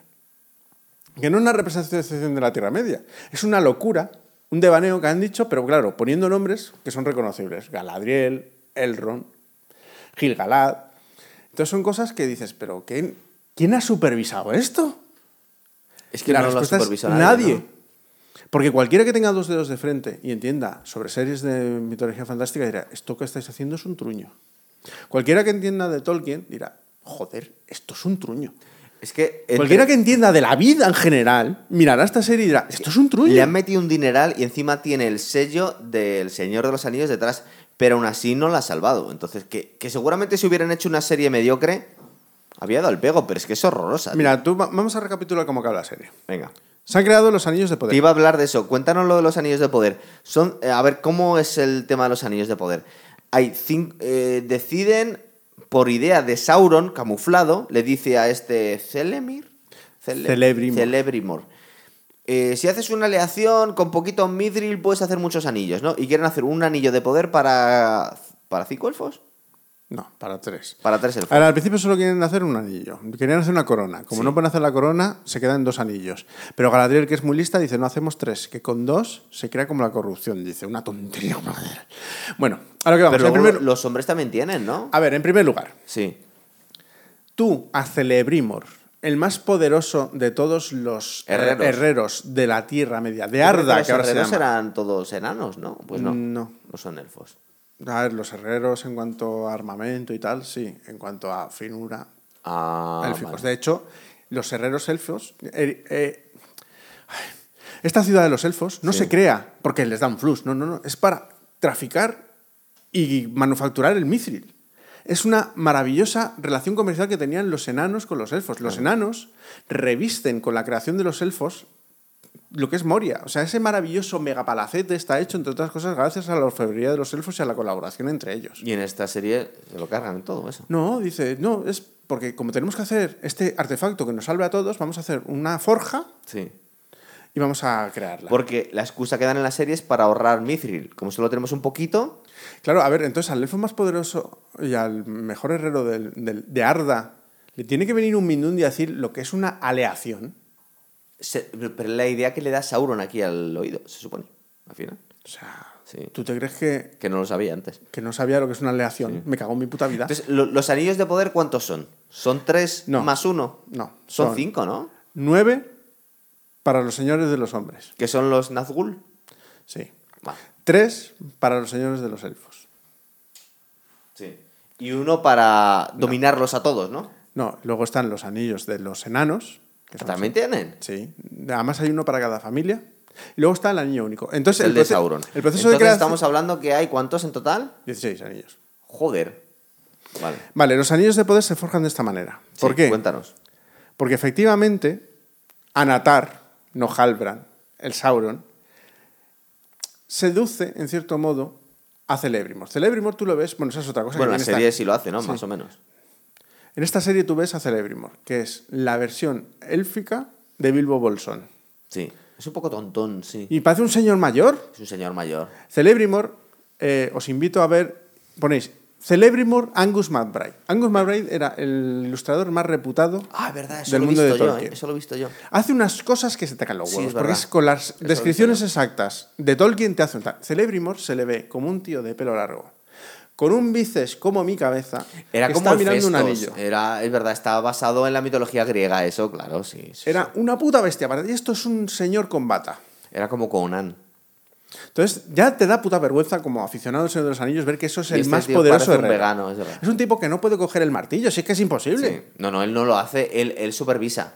Celebrimor forjó él. Pero él, no, no, él, él con su brazaco. No con sus colegas. Claro. O sea, es que es, es un insulto tras otro esta Y aquí serie. lo hace con Sauron. Bueno, pero no, Sauron influencia a Celebrimor. Sí. Durante 300 años. Bueno, aquí son tres, Tres cuatro días. días, sí. Celebrimor le está comiendo la oreja durante 300 Qué años a pesado, Celebrimor así cualquiera lo hace, claro. Vale.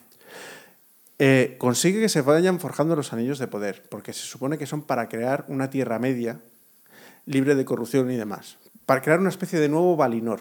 Eso Pero es está lo que... creando solo los tres de los elfos. No, no, se crean todos. Ah, lo de los humanos y lo de los, lo de No, los es que enanos también otra de están las haciendo en guasas este que tiene esta serie es que Sí. los anillos de poder de los elfos son los últimos que se forjan, no los primeros. Ah, ya, se los estaba haciendo para los humanos y para los enanos. Exacto. En un principio no los Ah. hacía para nadie. Hacía O sea, espérate un momento, espera. Es que esto es importante. Entonces, la serie que se llama Los Anillos de Poder no respeta la creación de los Anillos de Poder. No, tampoco. No respeta nada. O sea, porque, claro, ¿por qué? Aquí vemos como crean tres anillos. La excusa de los creadores de esta serie dice, es que al final de la temporada tenemos que tener anillos. Pero hacen tres en vez de 16, entonces. Claro. ¿Y. ¿Y cuándo se va a hacer el suyo Sauron? Después. Eh, Claro, en el Monte del Destino. Ah. A ver, lo que se Pero es- trata... para dominarlos a todos es que él lo tenía pensado ya antes. Claro, porque él ya está creando los anillos de poder, ya están creados bajo su tutela, bajo sus, sus directrices. Entonces él lo que hace es que va creando todos los anillos Sí. y crea el anillo único antes. ¿Qué es lo que hace el anillo único? Controla a todos los demás. Y se- le hace más poderoso a la Sí, porque forja- eh, manda parte, una gran parte de su ser, de su esencia y de su poder en el anillo a la hora de forjarlo. Vale. Entonces, el problema que tiene es que crea el anillo único demasiado pronto. Y los señores elfos se dan cuenta. Sí. Ah, Entonces, esconden los anillos de poder. no se los pone, se los quitan. No. Exacto. Los tres anillos de los elfos los esconde cada uno. Elrond, Galadriel y Círdan, que es un tipo del que no se habla aquí, es uno Ya. de los más poderosos señores élficos, que es el hacedor de barcos. Es el más o menos el tipo que hace los barcos que van a Valinor. Mira la importancia de este hombre. Y los, y los humanos que tienen nueve se transforman en Nazgules, entonces. A ver, los eh, humanos que se transforman, técnicamente es porque con ese poder llegan a ser reyes, Sí. acaban siendo consumidos por ese poder, porque Sauron ya lo que consigue es se queda con los anillos cuando ya los ha convertido en espectros. Ah, Los Nazgules no tienen anillos. Ah, se los han quitado, vale. Los tiene, los tiene Sauron y con ellos lo controla, además de con el anillo único. Esos anillos ya no están en posesión de los Nazgûl cuando ya son espectros, digamos. Vale. Había un Nazgul que mandaba por encima de nosotros, ¿no? Sí, el rey brujo Dangmar. Ah, vale. Que va subido a dragones. o Bueno, son dragones, son una cosa así. No, son bestias marinas. Es, Ah, mira, eh, qué guay, que vuelan. es lo que le dio Sauron cuando vio que lo de los caballos tenía un problema, como se ve en El Señor de los Anillos. Es verdad, pero también tienen caballos al principio de la primera película, es verdad. Claro, que mueren todos porque aparece ese río ahí. ¿Y no eso- pueden coger otros?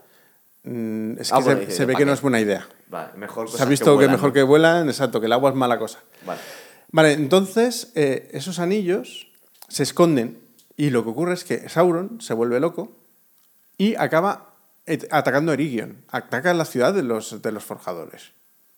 Después de crear el anillo, acaba con Celebrimor, de hecho. Ah, lo mata. Sí, lo mata y lo acaba colgando en un estandarte cuando va en su lucha contra los elfos, porque una de las cosas que ocurre aquí es básicamente que cuando se crea el anillo único, llegan eh, Gil-galad está luchando contra él y aquí sí que están Galadriel y su marido, que aquí dice que ha desaparecido y que La ha verdad, muerto pues en la estaba casada, ¿no? Sí, claro está casada. está, que no hace ni caso al marido, no sabemos dónde está. A ver, ce- es que no le, ha visto en Celebón. miles, no le ha visto en miles de años al hombre. Es una puta mentira. El único momento en el que Galadriel y Celebón se separan es en, la- en el intento de defensa de, de esta ciudad, Sí. cuando la revienta. Se separan brevemente porque es que están a punto de morir todos. Mm. Oye, Entonces, sí, Celebón sí, sí. existe y no está muerto. Y no se conocieron bailando, ni nada. Es que son todo mentiras. Bailando. Sí, eso, no, eso es una cosa de, de cuando se conocieron Beler y Lucien. O sea, ni Porque aquí vemos un poco de tensión sexual entre Elrond y Galadriel. No, entre, no, el Ron y Galadriel, no, entre Sauron y Galadriel. Ah, sí, ¿verdad? El Ron y Galadriel son señores élficos y efectivamente son- se conocen, son amigos, lo que tú quieras, pero... Bueno, aquí se... Mira, hay un momento que digo, esta serie va a empezar bien, porque ves cuando Gil-galad tiene como una especie de reunión de un concilio y dice a Elrond que él no puede ir. En el primer capítulo, ¿tú crees que va a empezar bien, no? Claro, porque le están marginando porque es medio elfo. Digo, anda, mira, están respetando aquí. Ahí, se acabó todo. Sí, ya no está. sirve para nada. Entonces es, es una serie que no entiendes nada, porque llega y, por ejemplo, Gil-galad ya se va. En plan, diciendo, "Ah, como aquí no pasa nada, me piro. Y le ves de repente con su lanza. Ese es el rey elfo, Ese tipo, que es un poco antipático, ¿sí? sí, bueno, ese tipo muere luchando contra Sauron en la batalla del Señor de los Anillos, en los campos de Dagorlad. Sí. Es una bestia parda. Y entre otras cosas, sabio. o sea, no es un mindón de esto. Este parece el primo pobre de Liam Neeson, ¿te has dado cuenta? Sí, es un poco, aparte es un poco gilipollas el tío, sí. Pues es el único que va con el pelo largo y le han puesto unas orejas malas. Como malas, baratas. Ah, para el otro lado. Sí, es una cosa increíble. Sería el Will Smith de los elfos. Es el poderosísimo rey élfico y es así. Y en cambio le ves que no le han respetado nada, ni su carácter, ni sus conocimientos, ni nada. Pero en cambio, cuando se va, aparece con una lanza en brazos. Para irse en vez de para pelear. Esa para la- largarse. Esa lanza existe. Ah, sí. Aeglos se llama. Eso solo lo saben los más frikis. Entonces dices, ¿has respetado el lore diciendo que va con su lanza? Eh, pero va con su lanza para alargarse, Sí, no para, largarse, combatir. Claro, claro. O sea, que la podría haber dejado en un carromato porque eso pesa, ¿eh? Y no la tiene Sí, que llevar en brazos. ni siquiera quieren eh, esquilmar a los enanos que no les quieren dar el mithril, dice, no, como no nos lo dan, nos vamos. Exacto. El tío está deseando largarse, de todas formas. Sí. No, pues Gil-galad muere en la tercera edad, O luchando sea, que al contra final Sauron. parece ser que... Claro, es que es una de las cosas que contamos al principio del programa, que al final, eh, si quieren hacer una continuidad con la serie y las películas... Ya es imposible. Es imposible. Bueno, es imposible desde muchísimos aspectos, pero claro, es que luego no puedes cuadrarlo, las dos cosas. Porque es que les ha dado igual, macho. Claro, porque además ahora, Galadriel, ¿qué personaje te quedas que es? Es vengativa, mentirosa. Ha descubierto que Sauron les ha conchavado para hacer anillos y aún así va y dice... Pues si se ha tirado toda la temporada a su lado, además. Pero, pero que es que ya sabe que es Sauron y aún así les dice, seguid con los anillos. ¿Cuándo sabe que es Sauron? En el momento que, ojo, cuidado, eh, Celebrimor dice una frase Sí. que dice Adar al principio. Entonces ya relaciona y dice, coño, eso sería muy de Sauron. Vale. Entonces ya se vuelve lista de repente. Se supone que coge los, eh, los archivos de los elfos, que los elfos tienen archivos de los hombres por lo que se ve, Sí. y descubre que no hay una casa de reyes del sur, desde hace no sé cuántos mil años. Coño, pues casi le habían adoptado como rey los del sur, ¿no? A este pobre hombre. Pero es que ese es el sentido de esta serie, es que no tiene ninguno. Vale, cu- ¿cuándo Gandalf se da cuenta que es Gandalf? Pues técnicamente cuando coge un bastón por primera vez, desata su ya- poder ya y dice, soy bueno. Pero tampoco se acuerda quién era, ¿no? O, o es que no era Gandalf todavía. A ver, el mero hecho de que sea Gandalf, 2500 años después de que Gandalf aparezca por aquí, es ridículo. Claro, porque yo lo que estaba asumiendo es que le habían borrado la memoria a alguien. Pero es que no fue nada, na- no fue antes Gandalf. Va a ser Gandalf a partir de ahora. A Gandalf y el resto de los magos. Porque este señor ha aparecido con 45 años ahí en medio de la, de la Tierra Media sin saber quién es. Eh, ¿Quién era antes? ¿No existía? ¿Le han creado así? Es que eso no, No sabemos nada, ¿no? A ver, la venida de los Maiar a la Tierra Media es efectivamente porque se detecta el poder de Sauron. Y vienen a la Mm. Pero ya Tierra. existían antes. Sí, pero existían como seres Ah, extraterrenales. sí. Y vienen a la Tierra Media, efectivamente. Pero claro, cuando Sauron lucha. Y, a ver, Sauron, una vez forjado Ah, el anillo único- la cronología también, Claro, absolutamente. Sauron, cuando forja el anillo único, después de destrozar a los elfos y de medio conquistar toda la Tierra Media, efectivamente hay una alianza entre elfos y los númenoreanos ¿no? Mm. que vienen a luchar contra Sauron. Consiguen vencerlo. Y Sauron, en vez de huir, misteriosamente se deja atrapar.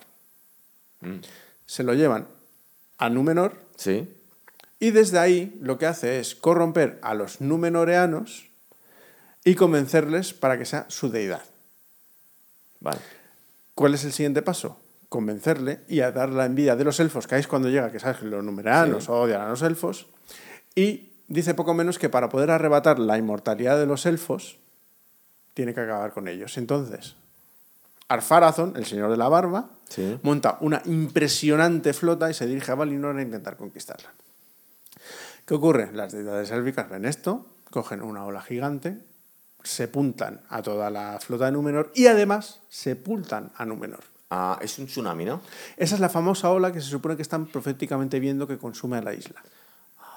O sea, hacen Pero algo, la sepulta, pero la reventará, pero luego pasa No, la, la ola, ¿no? la La hunde. hunde. Ah, vale.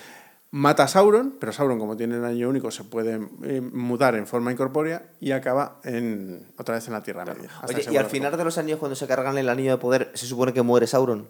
Sí, se- no, se convierte en un espectro sin forma que cae en el olvido. Ah, bueno, sí, que se ha muerto. Existe, pero como si no existiese. Es un recuerdo, vale. Oye, em, ¿a quién le ha gustado la serie? Eh, eh, yo- a ver, Porque claro, yo no sé, lo que te comentaba antes, yo no sé si ha sido simplemente una campaña de marketing que ha hecho Amazon Prime, sí, se, se sabe que sí. eh, que, que, eh, en Rotten Tomatoes, gente así, no, la serie está gustando, la serie está teniendo audiencia, la serie está tal, y en realidad eh, toda la gente con la que hablo le ha horrorizado. o Esta sea, serie es para... que no se, no se preguntan nada. Que ven un espectáculo, que ven de repente como Sí. tirando agua sobre un volcán. ¿Hay un invierno nuclear? Exacto. Ah, bueno, esa es otra cosa, señores y señores. Este, este, esta creación del volcán y lo que la erupción subyacente es comparable a Pompeya. No mucho más, es como el Krakatoa, esto es una locura, es No, un Yellowstone, sí. Entonces, me estás diciendo que los que están en la falda se comen una lluvia de piroclastos, algunos sobreviven, sobre todo Galadriel, que es más chula con ocho, y lo ve venir y dice, total, es ceniza. Claro. Se supone que hay supervivientes, y sobre todo, uno de los piroclastos cae 40 kilómetros para allá y les jode el jardín a los... Y luego se queda así ya durante miles de años, porque eso no, eso no se recupera nunca más. ya no, está. claro, nada, cuando tú tienes una nube de ceniza, Pompeya, ahora no, no sé. eh, Pues está Nápoles ahí muy bien. Claro. O sea, Nápoles es lo incorrecto, según los anillos de poder. O las Islas Canarias. Exacto. De hecho, es tierra muy fértil cuando hay una explosión volcánica, pero bueno, aquí ya, en fin. Eh, Eso, eh, Mordor se crea con un volcán ya existente y con el poder de, de Sauron, que efectivamente lo que hace es levanta las nubes de ceniza ah, para que los orcos puedan vivir nos ahí. describían ya cómo se creaba Mordor en los libros. Y no era así, claro. No, Mordor, claro, efectivamente. Mordor cogía un volcán que ya había Claro, y pues Sauron ya lo, modificó para convertir todo eso en Mordor y de hecho dijo, joder, oye, qué sitio más guapo para forjar un anillo. Y lo forja ahí. O sea, es que no, no tiene... Es que lo que me estás diciendo es que la serie es mucho peor de lo que me esperaba todavía. Vamos a ver, al espectador casual, y eso que a mí me gusta. Yo me leí en su momento. Vamos a ver, yo tengo cierto nivel de friquismo. Yo me había leído en su momento, antes de ver las películas, me había leído ya El Señor de los Anillos, me había leído El Hobbit, las películas me gustaron. El Hobbit, la vi por verla un poquito.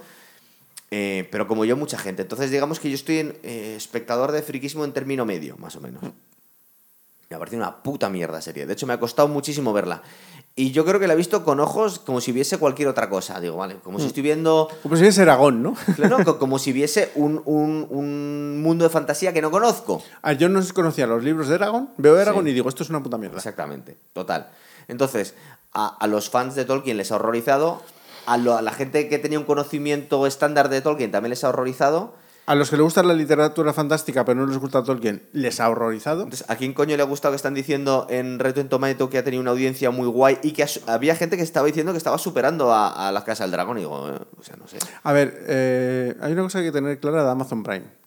Tú tienes Amazon Prime porque quieres comprar chimichangas y que te lleguen por la tarde y Sí. tienes Amazon Prime Video. Sí, No es lo mismo que pagar constantemente por Netflix. claro. O sea, si tú compras para que te traigan los condones, ya puedes ver los anillos de poder. Que eso no pasa con HBO. Entonces, no es, no es totalmente objetiva esa audiencia, porque cualquiera llega a Amazon Prime Video porque ya se ha comprado un pack de Coca-Colas esa mañana y les ha llegado dos horas después y dice, pues voy a ver los anillos de poder porque pago he pagado en Amazon Prime. Seguramente se la han dejado puesta mientras hacían otras cosas también. Efectivamente. o sea, entonces no puedes comparar un servicio que se regala Sí. sobre otro servicio que algo que se compra expresamente para ver series. Bueno, pero aún así han metido una pasta, claro. Eh, ¿Cuál es el futuro de...? Perdón, ya es que estamos en plan de story total. ¿Cuál es el futuro de esta mierda, Guillermo? Se habla de hacer un Los Serrano, esto ha sido un sueño de Resines y rehacerla entera. es lo único que la podría salvar. Coger a especialistas de Tolkien, de- coger eh, a los más esa- guionistas de verdad. Pero estará sujeto a unas audiencias que son como las encuestas del CIS, que a lo mejor están cocinadas. Dices que esto no es de verdad. si se ¿sabes? está rodando la segunda temporada. Ah, ¿Se ha empezado a rodar la, la segunda temporada de Los Anillos de Poder antes que la segunda temporada de La Casa del Dragón? Sí. El mundo se va a la mierda, macho. Sí, claro, pero la Casa del Dragón es una cosa que ha hecho George R. R. Martin. Ha dicho, bueno, me sobra un tiempito, voy a hacerme dos precuelas. Y esta vez, como son series cortas, me van a dejar meterme a mí. Sí. Y ha hecho algo respetuoso, La hacemos con tiempo, además, pausada. bien hecha, bien adaptada, sin flecos a la hora de Sí. a nivel técnico. De hecho, no se han vuelto locos con las batallas ni nada, han medido poquito. No, pero porque el libro está diseñado así. Claro. como- y, y- y luego ves esto. Que lo sacaron a la vez, les quisieron contraprogramar, ¿eh? O sea, vamos a ver, lo han hecho aposta. Y nos dejamos muchas cosas. O sea, es- tú te pones a ver todos los fallos a nivel de. Respecto a la obra original. Mm. Fallo técnico como serie. Fallo de sentido Inclusión común. forzada. De sentido común. también. Incluso el rollo de los mormones. Y este programa podría durar cuatro horas y media y nos dejaríamos cosas. Total, claro. Entonces, Lo que, realmente- estamos- lo que pasa es que como estamos deseando dejar la serie también. claro, entonces yo ahora llego como fan de Tolkien y hostia, ¿con qué huevos? Vamos a ver, esto yo creo, yo quiero pensar que es como el Batman de George Clooney. Que van a pasar muchos años hasta que alguien se atreva a meterle mano. Eh, porque la segunda temporada de, de Los Anillos de Poder, hombre, la sacarán, dirán que se está viendo, pero no va a haber una tercera. Porque, a ver, digo yo, tendrán los huevos necesarios para por lo menos sacarnos el origen los Nadul, ¿no? Ya. Pero es que tú, tú esto ya lo ves por... por... El Por Balrog, maldad, el. Balrog se irá a dormir una siesta, porque todavía le quedan no sé cuántos años para Claro, arrasar con... Ha despertado, pero no despertado, ¿no? O sea, No, porque, a ver, todavía se tiene que forjar Barad-dûr, tiene que acabar siendo la mega urbe de la hostia que es, Claro. y el misil tiene que correr a las puertas. Y, Y se él- tienen que hacer cotas de y malla. él ¿vale? ahí y estar calladito. Claro, porque si no, ¿de qué coño tenemos la cota de malla de Bilbo? Aunque solo sea por eso, ya nos Iba tiene que durar de un poco Frodo, más. pero sí, es verdad, sí, claro. Claro, es que es, es tan bizarro todo Sí. que dices, ¿y qué, qué futuro tiene esto? Claro, porque lo suyo es que, eh, aun de forma muy chapucera, por lo menos intentaran darle un poco de continuidad. Desdecirse de alguna cosa que Claro, hayan pero hecho. no tiene pinta de que lo puedan hacer ya, claro. No, porque claro, a ver, Númenor ahora mismo dicen, es que vamos a volver con más gente. O sea, sí, de- verdad, dice. sí, ahora va a ser... Se ha quedado ciega la reina samoana, ¿no? ¿Ves? Es que es eso. Personaje potente, femenino, es tonta, se queda ciega. Sí. Hay misoginia dentro del empoderamiento femenino. Si es que lo tiene todo esta serie. Yo creo que hay incompetencia simplemente. Sí, sí. Pero a 60 millones el capítulo. Total. No, a mí, de verdad, que cada vez estoy más convencido que lo han ido escribiendo sobre la marcha. Yo creo que lo, en vez de hacer un- una especie de arco, por lo menos de una temporada, eh, iban escribiendo el capítulo con- por capítulo, ¿eh? Esto, Pero vamos a ver, el casting. Solo son, decen- malísimo, solo son horror, tío, decentes. Elrond es decente, pero como tiene esa cara difícil, no te lo crees. Mm, Es que es muy Habsburgo. ¿Sabes? A mí, ¿cómo se llamaba este? El de. El actor este sudafricano que hizo Distrito 5, me parece. ¿Puede ser el que hace de Gandalf? ¿O no, no hay ningún actor Mm, famoso? Es que tiene tanta mugre encima. Sí, no- está muy sucio. Eh, es que no hay ningún actor conocido. No. Ah, Bueno, Liam Neeson, pero Sí. hacendado. ¿verdad? A ver, mira, además es que ya te digo, eh, el problema que ha tenido el ataque a los actores ha sido que les ha dado excusas. Entonces ahora están todos saliendo diciendo... "Acaba de Llamando, maltratar llamando a-". racistas y fascistas a todos los que dicen algo, ¿no? Mira, cuando yo vi una... el, el que hace de Arondir, ¿Quién es salió ese? el negro, el elfo negro. Ah, el elfo negro. Es el único elfo negro, ¿no? Sí, salió un día diciendo, bueno, además es que he puesto un poco de mí, porque cuando veis los combates se ve que se hacen movimientos de capoeira y era un poco por mis raíces brasileñas y tal. Yo digo, sí, hombre, ya me Lo tocó... que hace- lo que hace la gente Claro, yo cuando para- vi el capítulo, digo, ya me tocan los cojones que el elfo haga capoeira. Y encima se van a gloriaba de ello. Claro. Claro, porque dices, "Pero que es que no, es que esto no es. Esto no es lo que hay que hacer. Cuando la inclusión racial es un pegote de estos tiempos que te puede resultar un poco molesta, pero no te hace quitar la, la Claro, serie. si lo haces bien, si lo haces bien, solamente tienes un momento de resquemor y dices, ah, coño, pero es que mola. Vale, claro. Entonces te da igual. Entonces dices, Fíjate. yo espero no tener que ver la segunda, pero bueno, todo es... A ver, ¿sabes lo que pasa? Que hay una, hay una cosa que tienes que ver de esto. Se ha creado una cantidad de material alrededor de esta serie. De odio, reventando ¿no? De la odio, serie. ¿no? Sí. No, auténtico humor satírico. Eh, memes de todo tipo. Llega un momento que envenenándote dentro de lo que te has enfadado, ves todo lo que lo ha rodeado y hay auténticas obras de arte. Oye, y, y hay, pues simplemente por troleo, ¿hay vídeos de gente defendiéndola? Sí. Pero. Pero por cuestiones de política más Sí, que otra cosa. Pero ¿no? atacándolo, ey, y hay auténticas genialidades. Mira, aquí en España hay un tipo que se llama Gabriel Incertis, que ha hecho hasta música del tema. Ah, Y ves todos los fallos y los va metiendo con un humor satírico. Hay mucho también en latino, hay también bastante. Hay, hay un tipo que es poco menos que como si fuese un fumado que se pone a comentar la serie y mete caña a todo el mundo. Entonces llega un momento que se ha creado una industria del entretenimiento, cagándose en los A costa de esta poder, serie, ¿no? Sí. que es maravillosa. Yo me he reído mucho viendo, porque yo cuando acabé la serie dije, esto falla, esto falla, esto falla. No, no, no. Yo he ido viendo todos estos vídeos y dije, joder, qué corto me he quedado. sí, ¿verdad? O sea, no he sido consciente de la magnitud de la De la patraña que es es esto, sí. Y me han iluminado. O sea, yo vengo aquí muy documentado, porque más lo que ya sabía y lo que he ido viendo, es increíble. Fijaros eh, que no teníamos por qué, pero os hemos comentado capítulo por capítulo La Casa del Dragón y hemos hecho esto en, una, en un solo programa porque no, si hacemos esto por capítulo nos da algo. No, y aparte Porque de es que una tortura si lo hacemos todo analizado correctamente, lo que falla, lo que está mal hecho, lo que no tiene continuidad, ocho horas de programa. Total. Entonces, cuando son. Se puede comentar tanto malo de una serie como metraje tiene, es que han alcanzado unas cotas Yo, maravillosas. ¿Sabes lo que voy a hacer? Al que le haya encantado este programa y quiera más de esto, voy a hacer un enlace a nuestro programa del ascenso de Skywalker. O es que yo, sa- Eso yo salí del ¿eh? cine diciendo, ¿sabes? Pasa tres pueblos. ¿Qué es esto, tío? ¿Qué es Además, esto? es una saga que tiene uno de los mejores malos, porque claro, tienes a un Sí. pedazo de actor como Adam Driver haciendo de Kylo Ren y le haces caer en el ridículo. Es que to- sobre todo, vamos a ver, las tres últimas son malas, pero la tercera es, es una cosa. Es una cosa. Porque la primera, al fin y al cabo, es una fotocopia de, Sí. de la- del episodio 4. Es cambiado con otros muñecos, pero te cuenta lo mismo. Sí.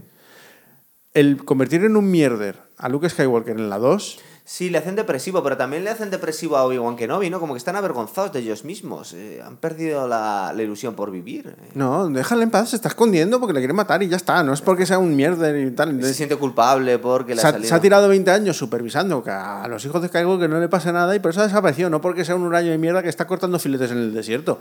Es que, es, es que, a ver, puedes hacer las cosas mal, pero no te cagues en los legados. Claro. Haz algo nuevo. Entonces, para ir terminando el programa, nosotros estamos pensándonos qué serie vamos a hacer, pero nos podéis sugerir aquí cosas. A ver qué se nos ocurre, ¿vale? Yo estoy por hacer Andor, ¿vale? Pero... Más por ahí. Pues también dijimos de Peripheral y luego fue para abajo. Sí. Es un poco chusta. Nos podemos ir a las grandes series, pero muchas veces podemos esperar casi que vaya a salir la nueva temporada para Sí. ir al rebufo. Entonces, eh, sucesión queda un poquito todavía. Succession, cuando venga la nueva temporada, sí que podríamos Esa va a ser grande, de analizarla. verdad. sí. Va a ser muy buena. Muy bien, chicos, pues lo dejamos aquí. Hasta la próxima, ¿vale? Hasta pronto. Venga.